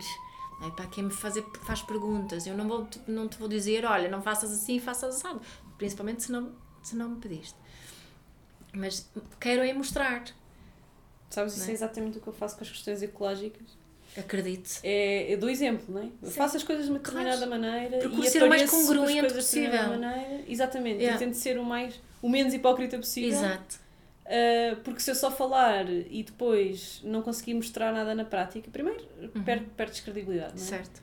Principalmente com as pessoas que vivem contigo. Uhum. Uh, e a verdade é que, da mesma maneira que a minha sogra foi comprar um livro, eu não, honestamente não sei que livros é que ela anda a ler, porque não, não porque ela é que gosta de ler, mas depois vem e lê e vem-me ler bocadinhos. Olha, ouve, pareces tu. e lê um bocadinho. Se a criança fizer não sei o quê, uhum. pergunte-lhe o que é que está a sentir. Bem, imagina qualquer coisa. E ela, oh, pareces tu, estás a ver, pareces uhum. tu. E aquilo por estar no livro uh, torna-se mais uh, legítimo certo. para ela, não é? Da mesma maneira que uh, eu comecei a usar guardanapos de pano em casa. Comecei, quer dizer, ela quando me conheceu uhum. já usava, mas eu só uso guardanapos de pano em casa. Passado dois anos já ela me conhecer, em casa dela só se usa guardanapos de pano. Uhum. Eu nunca falei nisto com ela, não é? Uhum. Da mesma maneira que ela manda sopa para a neta, manda a sopa em frascos de vidro. Porque uhum. já viu que eu em casa não, não uso taparoeiros. Não, mas, yeah. mas são coisas que não foram propriamente conversadas, a menos que muitas vezes ela faz-me perguntas diretas, não é? E aí, obviamente, como tu dizias, se me uhum. perguntam, eu explico uhum. e dou a minha opinião e explico porquê. Mas quando não me perguntam, não. E um monte de coisas aconteceram assim naturalmente. É giro, não é? Eu vejo em casa do meu pai. O meu yeah. pai compra papel higiênico embalado em papel arranjou filtros para a água para deixar de comprar garrafões, uhum. usa os guardanapos de pano. Isto não foi conversado, yeah. foi. Aconteceu, foi acontecendo. e, é, sim, e acho que também precisamos ter, ter paciência para, e também perceber que eu acho que os avós, quando nós escolhemos fazer diferente, eles sentem outra coisa, que é crítica, como se nós tivéssemos, como se o nosso comportamento, que eles tenham feito, feito mal. Mas é, é a, a, o modelo laser que, que eu falei antes, podemos utilizar também aqui. Okay, o que é que, por exemplo, é que é estavas a falar da tua sogra, se ela gosta muito de livros e não sei o quê, provavelmente tem uma energia assim mais uh, azul, precisa de perceber, está no livro, está ali escrito, tem uma referência científica, tem isto, né? Então vou por aí. Uh, se for uma pessoa que precisa muito de importância e reconhecimento, vou reconhecê-la, vou dar-lhe importância, vou, vou por aí. Se ela precisa muito de experiência e, e, novidade, então vou por aí. Se ela precisa muito de conexão e potência, então vou por aí. Não é? Portanto, e então há muitas formas. A pior forma é, é, é, é a, crítica e, e de se estar sempre a defender. É? de, de resistirmos à nossa necessidade de nos quando estamos muito na defensiva mostramos insegurança, não é? Claro. E isso abre a porta para para que a outra pessoa sinta que tem mais razão ainda. E eu parto do princípio que queremos ter uma boa relação com essas pessoas. Então, claro. a intenção, também podemos pensar na, nas intenções aí, ok, mas a minha intenção é ter uma boa relação com a minha sogra, com a minha mãe, como é que eu chego ali? Exatamente o mesmo com as crianças, não é? Yeah. Que relação é que eu quero ter com esta pessoa? É isso, é isso. É por isso que eu digo muitas vezes que parentalidade consciente não é só pais e filhos, é sobre relações. É sobre relações no geral. Tudo que, por exemplo, tu pegas no Educar com Mãe, mas o que está lá proposto, hum, a grande, grande maioria das, das coisas, das propostas, dos conceitos, mesmo as estratégias de comunicação que estão lá, é para qualquer relação. É para qualquer relação. Houve uma coisa que tu disseste no, no podcast com a Cláudia que me ficou muito. que eu ouvi e pensei, isto é tão óbvio, como é que eu nunca ouvi ou verbalizei ou dei conta disto antes? Uhum. Que foi usar a curiosidade em vez do julgamento. Uhum. Queres falar um bocadinho sobre isso porque está muito ligado ao que acabámos de falar, sim, tanto sim, com os avós sim, como está, crianças. super como... ligado. Então, hum, eu falo muito das atitudes de mindfulness. E a primeira atitude é, é o não julgamento. Que às vezes as pessoas acham que como é que eu não julgo? Como é que eu faço na prática? Então, comecei a utilizar isto. Em vez de julgar, ser curioso, curioso. Utiliza a tua curiosidade, faz perguntas, questiona-te, ligando outra vez agora ao modelo laser Uh, ok, a minha mãe está a criticar-me aqui nesta situação. O que é que o comportamento dela está a dizer? O que é que ela quer? Que necessidades é que ela está a procurar preencher? O que é que eu posso fazer para ajudar a minha mãe a, a preencher estas, estas necessidades? Exatamente como faço com, com os meus filhos, não é? Em vez de julgar o comportamento do meu filho, um, que, que é, custa-me tanto ouvir às vezes as pessoas descreverem os filhos algumas palavras que utilizam. Fizeste um post no Instagram que eu adorei, que foi o, o teu filho não, é não é o problema. problema. É. Não, o teu filho não é o problema. Sim. É? Outra coisa que eu me lembro da minha mãe dizer, que na altura também não, não percebi, foi uma vez, já eu era, já tinha pai, uns 16 anos, uns 17 anos, era adolescente, e a minha mãe foi-me foi -me buscar à, à, à escola e eu entro no carro e ela olha para mim e diz assim: Pai, eu gosto tanto de ti. As minhas filhas não gostam, as minhas amigas não gostam dos filhos. Ah, sério? Fez-me este desabafo. Ah. Pá, as minhas filhas falam dos filhos como se eles fossem pessoas horríveis. Sim. É, é, Elas não gostam é. dos filhos. E pá, eu gosto de ti. E não é gosto de ti porque tenho que gostar e cuido de ti. Não, pá, acho que és porreira. As minhas amigas acham os filhos horríveis. E, e ela estava intrigada sim, com aquilo. Estava na idade adolescente. Olha, sabes que uma das razões porque eu escolhi escrever Educar com Mindfulness na, na uh, adolescência, como Especificamente, escrevi, sim. sim. Foi porque eu adoro a adolescência. Pá, é, pá. E não é isso que houve por aí, não é? Toda a gente, ah, foi, ainda por cima menina, adolescente, deve ser difícil, não é? Pô, adolescência. Eu já digo isso, eu já estou a criar essa história. É. Eu já digo ao meu marido, a minha filha, quando ela tiver 10 anos vai deixar de gostar de mim, eu digo isto ao meu marido. Não. Quando ele diz que ela tem aquela, aquelas coisas que os pais têm quando eles são muito pequeninos, não é? Hum. Ah, ela só te quer a ti, está sempre yeah. na maminha, minha filha ainda mama está sempre na maminha, aquelas coisas yeah. de gosta mais de ti do que de mim, não é? E isso, não te preocupes que ela 10 anos passa a odiar-me. Eu já faço essa narrativa é. agora. É, é, muito a programação que se faz, mas eu, eu tenho, não é? A minha, a minha primeira também, uma menina, 16 anos, pá, temos uma relação fantástica. Obviamente temos conflitos, como qualquer, em qualquer relação. Ainda bem! Ainda bem! E um, eu adoro! É Adolescentes são lindos, incríveis. Eu vejo aquela podem achar o que acham sobre a Greta Thunberg e achar que ela deveria ir à escola, quero lá saber, ela é incrível. E todos os, os jovens que vão atrás, que fazem alguma coisa, essa, essa, essa emoção, essa, essa energia da adolescência, de mudar o mundo, de, de contra a justiça, Pá, eu acho lindo.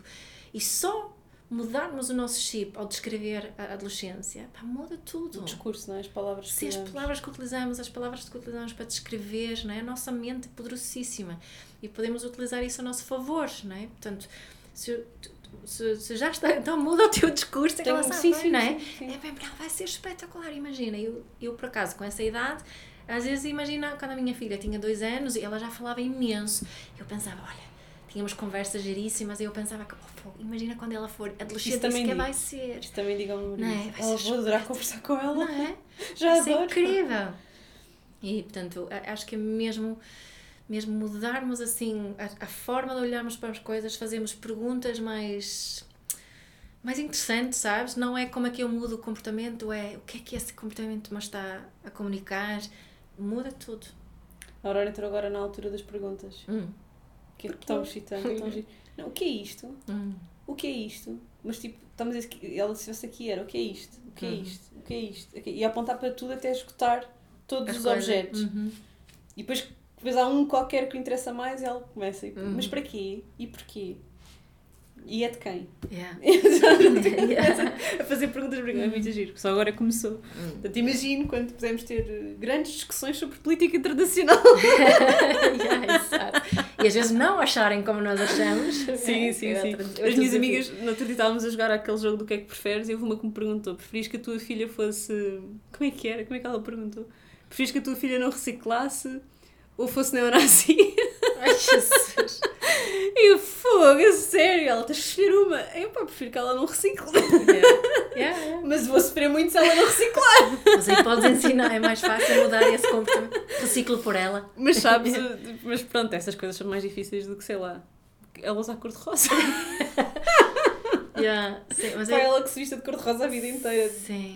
Opa, mas há tantas coisas que achamos que são problemas que são, não são. Que não problemas. são, sim. É. Uh, Perguntaram-me várias coisas, eu a te dizer, porque se calhar a resposta para tudo é a mesma. Hum. Uh, porque acho que vais, vais repetir aqui algumas coisas, uh, porque já percebi que são as mais importantes. Hum. que é a questão de dos castigos, das recompensas e dos elogios, Uhum. um, como lidar com raiva e frustração e o que fazer se a criança nos gritar ou nos bater. Uhum. São coisas muito, estão todas muito ligadas umas às outras, Sim. por isso é que eu estava a perguntar. Ok, então, hum, eh, lá está. Se nós, há, há muita gente que, que utiliza essas estratégias, não é? Dos castigos de recompensas, subornos e ameaças que vêm antes, não é? Eh, e essas são estratégias comport- comportamentalistas que funcionam. Funcionam. A questão é sempre a custa de quê? E, e, hum, e se pensarmos que a solução está na relação e que a relação aqui é o mais importante, nós estávamos a falar da adolescência, nós estamos agora a preparar a relação que vamos ter na, na adolescência, porque a relação é, é obrigatoriamente posta à prova na adolescência, porque tudo aqui isso implica de ser adolescente, em que a cri- criança É quebrar. é quebrar, é suposto, não é? Sim. Mas quanto melhor a nossa relação com, com, com, com o jovem nessa altura, mais suave será a adolescência. Tal como quanto melhor a nossa relação, é, quando a criança, não é? Dá aquela expressão dos terrible two, não é? É, Ou que gosto muito mais que a dos terrific two. Um, quanto melhor a relação, mais suave, mais fácil, mais simples será. Um, e se eu acredito que a relação que eu quero não faz sentido eh, castigar e recompensar. Não é? Também se eu começar a estudar um bocadinho o que é que acontece na realidade sobre a motivação, se ela é intrínseca ou extrínseca, porque é que a criança faz ou não as coisas, se, não é? se eu quero que o meu filho faça o que eu peço porque vai receber um prémio ou porque tem medo de um castigo, então isso diz alguma coisa sobre a nossa relação. Não, eu quero que o meu filho Porque faça temos determinados porque, valores, não é? porque, me- porque quer colaborar comigo. Uhum. Não é? Isso é a diferença que fala, falo muitas vezes na parentalidade consciente entre obediência e colaboração. Costumo dizer que, claro, que me dava imenso jeito ser meus filhos obedientes. mas não é isso que eu quero. Eu, eu acho que toda a gente consegue Digo- pensar em soluções futuras em que não querem que os filhos obedeçam. Então, para falar outra vez na adolescência, não é? Sabes quando a minha filha está a ter um ataque, uma coisa que eu digo imenso, e eu não tinha lido isto em lado nenhum, Hum. mas pai, lá está é instinto. Digo-lhe montes de vezes isto. Aurora, colabora comigo, por favor. Sim. É Digo-lhe isso. isto tantas Sim, vezes. sim, sim. colabora comigo, ajuda-me. Uhum. Ajuda-me. Isto vai ter que acontecer, vamos ter Sim. que fazer isto juntas. Colabora. Uhum. Yeah. Não, mas é isso. Porque o, o, o, o obedecer é muito perigoso. Né? Dá jeito e é perigoso. Ser uma pessoa obediente não nos serve na vida. Não nos serve. Mas sermos pessoas que saibam colaborar é-nos muito útil, porque isso também quer dizer que nós sabemos respeitar os nossos próprios limites. Né? Que nós sabemos, isso não, e, e isto acompanhado de uma autoestima saudável, quer dizer quando eu sou posta à prova na adolescência, quando o meu, meu, ah, meu namorado quer ter relações sexuais comigo e eu não me senti, sinto pronta, eu sei que posso dizer que não. Porque o amor, se se ele gostar menos de mim para eu dizer que não, então aquela relação. Ou é- vice-versa. Se eu, se eu Ou sentir que estou pronta, estar Também confiante dessa, isso. dessa decisão e depois não ter. Se uma amiga disser que, que foi cedo demais, também não vou. Não, porque foi a decisão certa, não é? Senti-me bem, fiz porque quis e porque ele quis. É? Ou quem diz sexo pode dizer drogas ou cigarros, ou seja o que for, não é? Ou outras coisas mais simples. Ou mais simples. Eu gosto de, Criticarem. de- gosto de dar estes exemplos bem fortes. Sim, para uma pessoa é? perceber Para mesmo perceber, que tem é? impacto real na- impacto. depois no- na vida e no crescimento da pessoa. Mas Sim. podem ser coisas mais simples. Pode ser uma coisa tão simples como o que é que nós vestimos, não é? Que na adolescência não é simples. Que na adolescência é bem complexo. É bem complexo. Hum, hum. Não é? Sim, de eu saber que Nós o meu valor, disso yeah, o meu valor não mas- depende de, de, de se eu tenho umas calças leves ou não, só porque os outros todos que tenho não, Sim. não, não são menos. Isto também está ligado, muito ligado à autoestima, não é? Portanto, hum, estas estratégias funcionam, eu sei que funcionam, mas sei também que têm consequências para a relação. Não é? Basta, basta, ah, basta pensar, mas imagina se eu tenho uns desafios com o meu marido e nós vamos à terapia de casal. O que é que o, que é que o terapeuta vai sugerir? Ele não me vai dar a mim eh, estratégias para conseguir que o meu marido faça o que eu quero. Obedecer, não é? Não é? Vai-te- vai-te- Não, vai pôr-nos a falar, a dialogar, a comunicar, vai nos pôr a, a refletir sobre as necessidades, sobre as emoções. É isso que queremos, isso é que é que é criar uma boa relação. Mas só isto só vai fazer sentido para mim se eu acredito no igual valor. Porque se eu tiver uma visão muito, muito tradicional de que o adulto está em cima, a criança está em baixo, eu devia obedecer, então isto que eu Não estou a dizer agora nenhum. não faz muito sentido. Sim. Não é? Porque é isso que eu quero É levar as preciso pessoas a mais. Sim. é, é por isso que eu quero levá-las mais à frente. O que é que tu queres? Eu posso falar de mim. Não é? Eu era uma menina, até um certo ponto, muito bem eh, comportadinha, eh, muito boas notas, era, tipo, perfeitinha. Isso não queria dizer que eu me estava a sentir bem. Yeah. É? De todo. A mi- a minha vida é emocional não era de uma criança feliz, é? ou uma jovem feliz. E a questão dos elogios? E a, e a questão dos elogios é que o elogio é sempre uma avaliação. É sempre uma avaliação. Um, um, um Eu bom. de elogiar a minha filha. ah, mas. É Passo a vida a dizer que ela é bonita, que ela é É. inteligente, que ela faz coisas tão É. bem, que é tudo espetacular. Passo a vida Só, nisto. só que se tu queres desenvolver uma autoestima saudável, eh, um- uma escolha mais consciente seria optar pelo reconhecimento. Por exemplo, em vez de dizeres és tão bonita, hum, podias dizer: hum, Olha, olha, gosto tanto de ti e gosto tanto de ver quando estás assim tão feliz. É? Ou, ou, hum, estás a olhar para mim com esses, esses olhos e sinto-me assim um quentinho aqui no meu coração. É? De reconhecimento pode ser eu partilhar de que forma é que tu contribuis para a minha vida. Ou reconhecer também é simplesmente a, a, a minha eh, forma preferida é o, sabes que é sportscasting, que é o que fazem os comentadores de desporto. Eles só descrevem o que veem. Olha, vestiste este vestido, tu gostas muito desse vestido, não é? Pois é, sentes-te bem com ele. Ou um, um bebê muito pequenino, quando começam a andar, tendemos a dar a elogiar muito, não é? Mas a alternativa, se queremos optar pelo, pelo reconhecimento, é: olha, tu levantaste, deste três passos e depois caíste. Porque o que, é, o, o que é que a criança quer? Ela quer ser avaliada ou quer ser vista? Pois. Estou a perceber, sim. Sim. Nós todos queremos ser vistos, só que viciaram-nos nos elogios. Só queremos ser avaliados quando é bom, não é? Porque quando é mau já não queremos. Já não queremos. Mas nós queremos ser vistos, nós não queremos ser avaliados. Mas como estamos tão hum, alimentados com elogios, todos nós, tornamos super dependentes da validação externa, para sabermos que temos valor. É? Portanto, este daí ser importante também não ir por aí. é, o que eu digo, pá, obviamente eu também elogio às vezes. Eu, às vezes, conto uma história do meu filho mais, mais novo, que veio, não, foi do meio, quando ele era pequenino, muito pequenino, veio assim com um desenho e eh, eu estava nesta de pr- procurar trocar elogio pelo reconhecimento. E, e disse-lhe, eh, comecei a fazer perguntas, que é outra forma de reconhecermos, não é? sobre o desenho, e estava a utilizar aquelas estratégias todas mais de reconhecer, e ele disse-me assim: Oh, mamãe, não pode só dizer que está bonito. É? Pá, posso. Portanto, eu também elogio, mas procuro. eh, o, o meu grande, a minha grande intenção é reconhecer, reconhecer, mostrar o que vejo, descrever o que vejo, partilhar o que eu sinto com aquilo, porque quando, quando a criança está a fazer algo que não, não é bom, o oposto do elogio é a crítica. Mas se a minha intenção é reconhecer, eu vou continuar a reconhecer, porque vou continuar a relatar o que vejo. Por exemplo, um desenho, tu podes dizer gosto deste desenho, isto não é um elogio.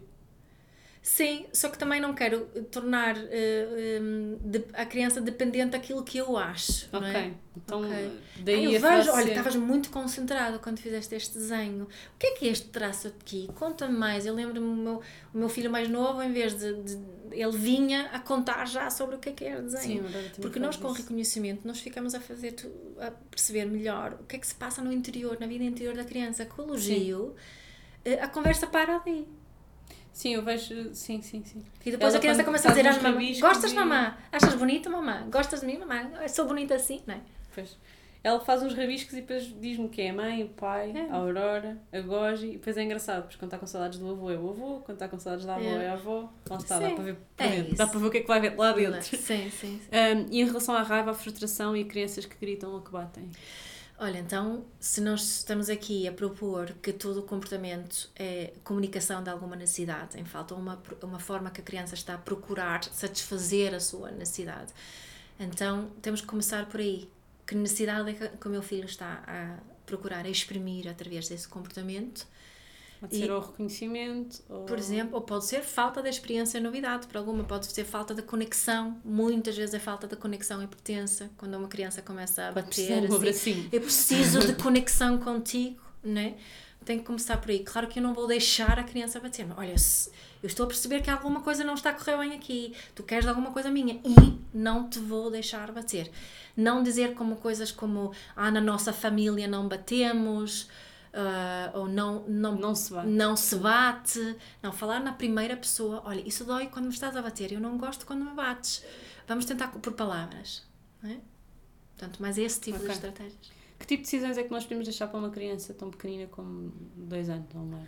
Ah, se ela se- demonstrar essa vontade, o que é que ela quer vestir, a quantidade de comida que quer comer e o que é que quer pôr no prato. E são não é? coisas que contribuem para a questão do reconhecimento e de sentir que têm a valoridade. Ah, não é? sim, contribui para uma autoestima não- saudável, contribui para ela eh, ass- começar a assumir responsabilidade pessoal, Ok. não é?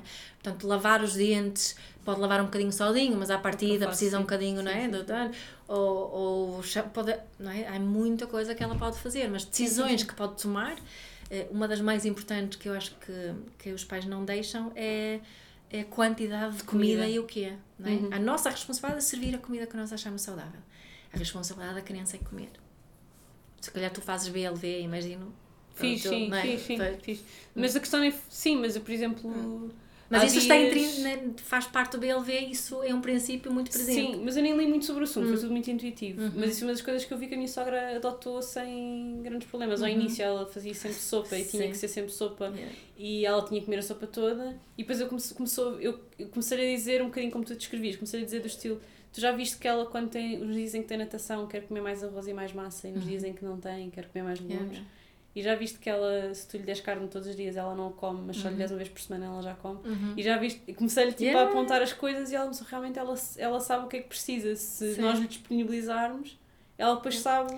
É como a alimentação, não é? Eu costumo dou muitas vezes esse exemplo, porque uma criança que mama, principalmente, mas mesmo no biberon, eh, se ela não tem fome, se ela não quer comer, tu não consegues obrigar a criança a pegar na mama. É Exato. impossível. É impossível. Só começas a conseguir obrigar quando tens a colher na mão. Não é? Sim. E ehm, pronto, é para termos isso Tu em disseste uma coisa muito controversa no. Isto é uma piada. Mas disseste uma coisa muito controversa no podcast da Cláudia que foi que as crianças não precisavam de comer sopa todos os dias. Yeah. Isso em Portugal é muito controverso. Eu sei. Não, não se pode dizer. Eu posso porque eu sou sueca e na Suécia. Eh, Não, mas achei piada desde, tipo, quando ouvi, porque. Pá, eu ouvi esse podcast, não sei, foi pai do quê? Em outubro ou em novembro? Que Ai, não saiu? me lembro, Já não sei. sim. E no, no meu aniversário, no aniversário do meu pai, portanto, no início de dezembro, ah, a minha tia fez sopa e estávamos todos a comer sopa e, e a Aurora não quis comer sopa. Estava Uhum. toda a gente a comer sopa e a Aurora disse não. Tipo, com- comeu uma colher, provou e disse não, e, e pôs assim a mão e disse não. E eu disse, estava, e eu respondi logo, está bem, eu como, porque é Uhum. ela não se estragar. Eu, tipo, eu estava a adorar a sopa e ainda por cima disse, está bem, eu como, come isto e dei-lhe brócolis. E ela Uhum. agarrou nos brócolis e pôs com os Como brócolis mão. pois. E o meu pai olhou, olhou para a sopa e disse: Também não gosto nada de comer sopa. Pois é. Esta coisa sopa. É. Ele assim, eu quando era pequenino, eu já sei porque é que eu não gostava de sopa. Obrigada Porque a comer sopa a todas as refeições. Isto é uma seca, é sempre igual. Yeah. Se eu só comer sopa de vez em quando, até passa. Pá, mas sempre. Yeah. Ele estava a fazer assim e lembrei-me logo de ti. Yeah. Yeah. Há muitas pessoas dizem isso. E, e atenção que eu adoro sopa. Eu, também adoro sopa. E a Aurora aprendi- adora sopa, por acaso não tenho Yeah, problemas os nenhum com ela nisso. não, mas- Eles gostam de uma sopa, da sopa de espinafres que faço na bimbi. Eles querem mamar, esta sopa é muito boa e comem os três. Mas, eh, mas normalmente sou só eu. eh, é um hábito que eu aprendi aqui porque me faz sentido, adoro e gosto. E quando vou para É fora. uma ótima forma de comer legumes, não é? Fica tudo Eu acho, não é? Mas eu, na, minha cultura não há essa cultura só. Nós, na Suécia come-se sopa na escola uma vez por semana e a quinta-feira é dia E de é sopa sopa. e pão, É sopa sim. e pão, não é? Portanto, lá está, a antropologia outra vez. Há muitas formas de comermos legumes e principalmente quem gosta de. Não sei se fizeste algum episódio onde falaste da, da Baby Led Weaning. Falei um bocadinho é? com a Leonor, com a Leonor Cícero. sim. Certo, não é? No Baby Led Weaning é, é um bocadinho difícil comer sopa, não é? Porque. Ao início que Ao não há início. motricidade para. Yeah, portanto, Sim, sim, sim. Mas depois, sim. Mas no início é mais. Mas eu fiz tudo por instinto. Quando Uhum. ela quis mexer na minha comida, mexeu. Quando ela quis Yeah. pôr a minha comida na boca, pôs. Foi um bocado assim. Quando ela Yeah. começou a agarrar na colher, dei-lhe uma sopa. Pronto. Exato, exato. Lá está, intuição. Intuição. certo. Pronto. Olha, nós não falámos dos teus partos, uh, mas eu gostava só que tu dissesses, uh, que tu explicasses, porque eu ouvi uh, que o primeiro foi um parto mais tradicional, vá, e que o último foi um parto mais natural. Olha, e essa, essa evolução, sim. podias só partilhar isso uhum. com, com os primeiro, nossos antes de acabarmos. Sim, o primeiro parto foi um parto induzido, episotomia, ventosa, todas as Violência obstétrica, okay, sei que é, foi isso agora, é, porque não é, a parteira empurrar a barriga, horrível. É, correu bem, né? mas senti-me muito pouco empoderada, percebi que aquilo não fazia sentido nenhum. Fizeste esse raciocínio na altura ou mais tarde, quando um, Durante o parto já me estava a sentir que me estavam a roubar o parto. Uh, eu também tive o epidural, não é? E como é que, como é que, uma, como é que achas que uma pessoa se pode defender nisso, porque eu agora, eu quando descrevi, se fosse ouvir o meu episódio sobre o parto, uhum. é mágico. Uhum. E entretanto passaram-se, passou-se mais um ano e eu agora já noto coisas que eu gostava que fossem diferentes. Yeah. Sim, eu acho que nunca dá para ter um parto, de parto perfeito, não é? Mas, mas não, é... claro que não, nem como, Sim. por mim que a gente o que, é, o que é que aconteceu comigo? Como eu que senti que não tinha de ser assim, eu ainda por cima tinha outras referências que tenho das minhas amigas na Suécia que não tinham partes assim, ficaram super chocados quando falei em indução, mas porquê? Não há problema, porque é que vais induzir? Porque é isto? Uh, muito medicalizado, lá não é? Portanto, eu já tinha essa, uma outra Sim. comparação, ok? E planos de parto, uh, tem lá, toda a gente faz um plano de parto, não há ninguém que não faça um plano de parto, portanto eu comecei assim a investigar mais, portanto o segundo eu já tinha um plano de parto.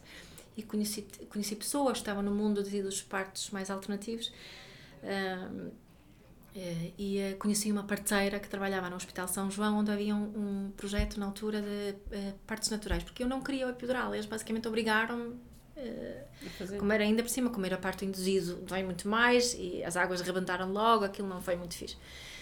Um, nem puseram a, a, a, bebê pele, pele a pele, vestiram-na logo, foi, não, não, não gostei. Portanto, eu tinha outra, outra imagem, eu sabia que não tinha de ser assim. O segundo foi um parto uh, hospitalar com, só com parteira uh, uh, natural, sem epidural assim, mas detestei ficar no hospital, não me deixavam ir embora. Isso era outra referência que eu tinha, mas um segundo filho na Suécia deixam-te ir embora super rápido se tu quiseres. Aliás, às vezes até te obrigam, se calhar nem sempre é uhum. bom também. Não, fiquei a dormir no corredor e. Ah, pá, era não. E, e vi as pessoas acharam que era super estranho, nisso foi há 12 anos acharam super estranho alguém que quer um parto natural, embora tivessem esse projeto dos partos naturais em andamento no Hospital São João na altura. Uh, portanto, o parto em si correu lindamente, uh, mas o, o pós foi horrível. Horrível, a sério. Foi muito melhor na, na ordem, porque ficámos lá num quarto sozinhos e as pessoas foram super atenciosas. E pensei, com o terceiro, eu não quero isto, qual é a alternativa? E vi um filme que se chama Orgasmic Birth. e conhecia pessoas que estavam a trabalhar na área dos partos em casa. Uma das minhas grandes amigas, que é Doula, uh, falava muito com ela e um, comecei a investigar, investigar, investigar. Lá está, fiz muitas, muitas perguntas, pesquisei imenso. Estava muito, muito, muito, muito mais informada no terceiro parto do que no primeiro, e optámos por um, um parto domiciliar, uma piscina de parto na cozinha, que foi como o mais pequenino nasceu. Uh, lá está, olha, a seguir foi para mim, tomei banho, foi para a minha cama, trouxeram-me uma sopa, pude comer durante o trabalho de parto, demorou muito tempo, demorou, foi 21 horas uh, até ele nascer, mas foi maravilhoso. Uh, estavam os meus filhos, os outros dois estavam lá em casa também, a Dola, a minha cunhada e a parteira. É, e eu não recomendo partos em casa para toda a gente, de todo, não, de todo, não, todo, de todo. Para nós foi uma, uma boa opção e tínhamos já questões prevenidas, se, se acontecesse alguma coisa, nós podíamos ir para o hospital, já estava inscrita lá no hospital perto da nossa casa, privado, e deixa, ia-me deixar lavar a parteira e tudo. Se fosse preciso, não foi, felizmente. E muitas vezes é, temos que admitir isso também nos partos domiciliares, ainda bem que, que podemos escolher. Eu, eu gostava muito que, que, que as mães se pudessem informar muito e, e pudessem que houvesse possibilidade de, de fazer escolhas diferentes, não é? Um... Nós somos muito descartadas quando fazemos esse tipo de perguntas, não é? No, no, um médico um médico tradicional, uma pessoa diz: Olha, ah, então e se eu quiser fazer um parto em casa? Ah! É, Acabou a conversa. Sim, acabou. É um bocadinho Sim, isto. Eu lembro-me com o terceiro eu comecei, porque como estava a ler muito, andei a ler sobre ecografias e também comecei a questionar, lá está, porque na Suécia normalmente faz uma, eventualmente duas ecografias durante um- um- uma gravidez inteira, que não é o normal aqui, não é? Sim, que faz pelo menos uma Ah. por trimestre. Sim, e, e a maior parte das pessoas que vão ao privado faz todos os meses. Eu questionei a médica porque tinha lido que, que havia poucos estudos à volta de, de- dos, das implicações de tantas ecografias. E questionei a minha médica e ela disse: Oh, não há mais estudos porque não há riscos. E achei essa resposta bastante interessante. Eu, isso não faz muito sentido, não é? Não, Portanto, não se não há riscos, é, se, se podemos afirmar que não há riscos, é porque houve alguns estudos. Sim. é? E por acaso ah, há estudos que demonstram algum tipo de riscos quando há muitas ecografias. E eu sei que há vezes em que é realmente necessário, mas a maior parte das vezes não é necessário. E no terceiro parto ter uma ser seguida também por uma. E tens mulheres a comprar ecógrafos pequeninos por lá A para casa sério? para, para verem em casa, Pois porque é. a curiosidade é tanta, não é? De ver o bebê. Mas olha, eu ser seguida por uma parteira, eu, era no terceiro seguida por uma parteira e uma obstetra.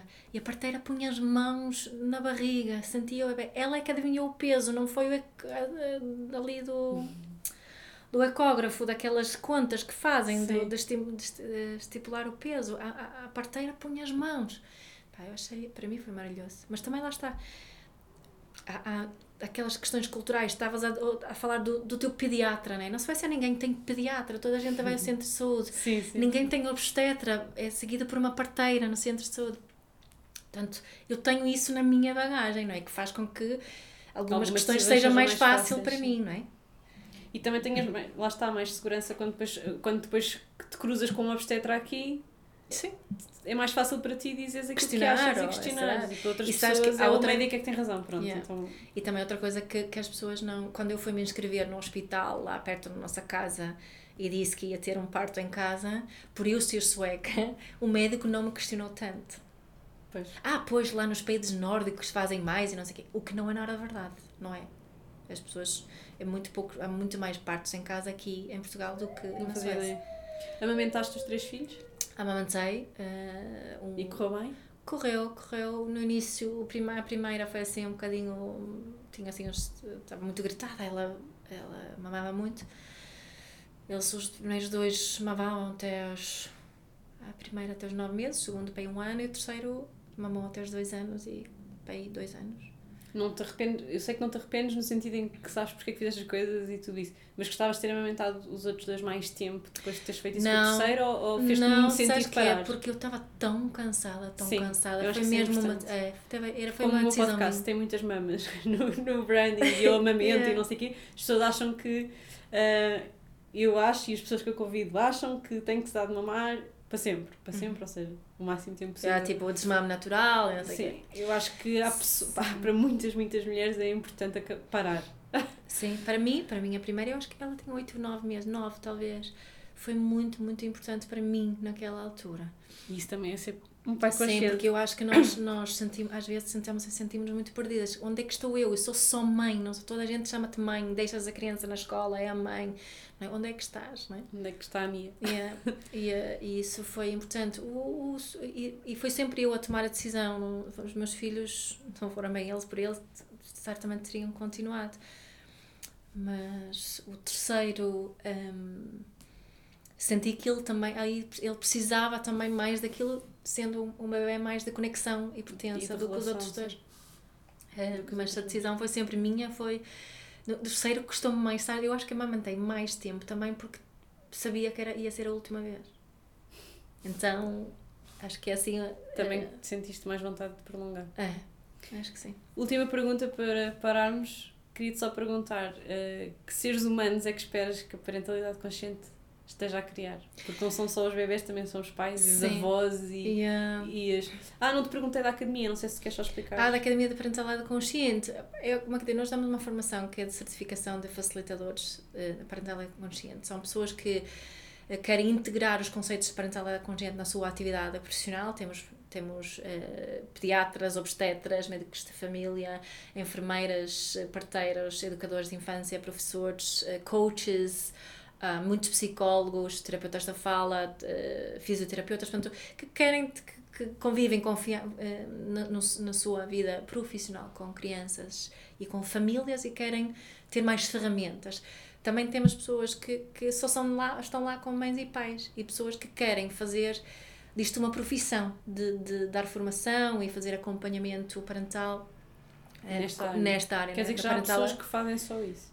Sim, sim, muitas, caso. cada vez mais. Muitas nós temos, olha, a, a, a formação em Lisboa, já, é, Lisboa aqui em maio, já está esgotada.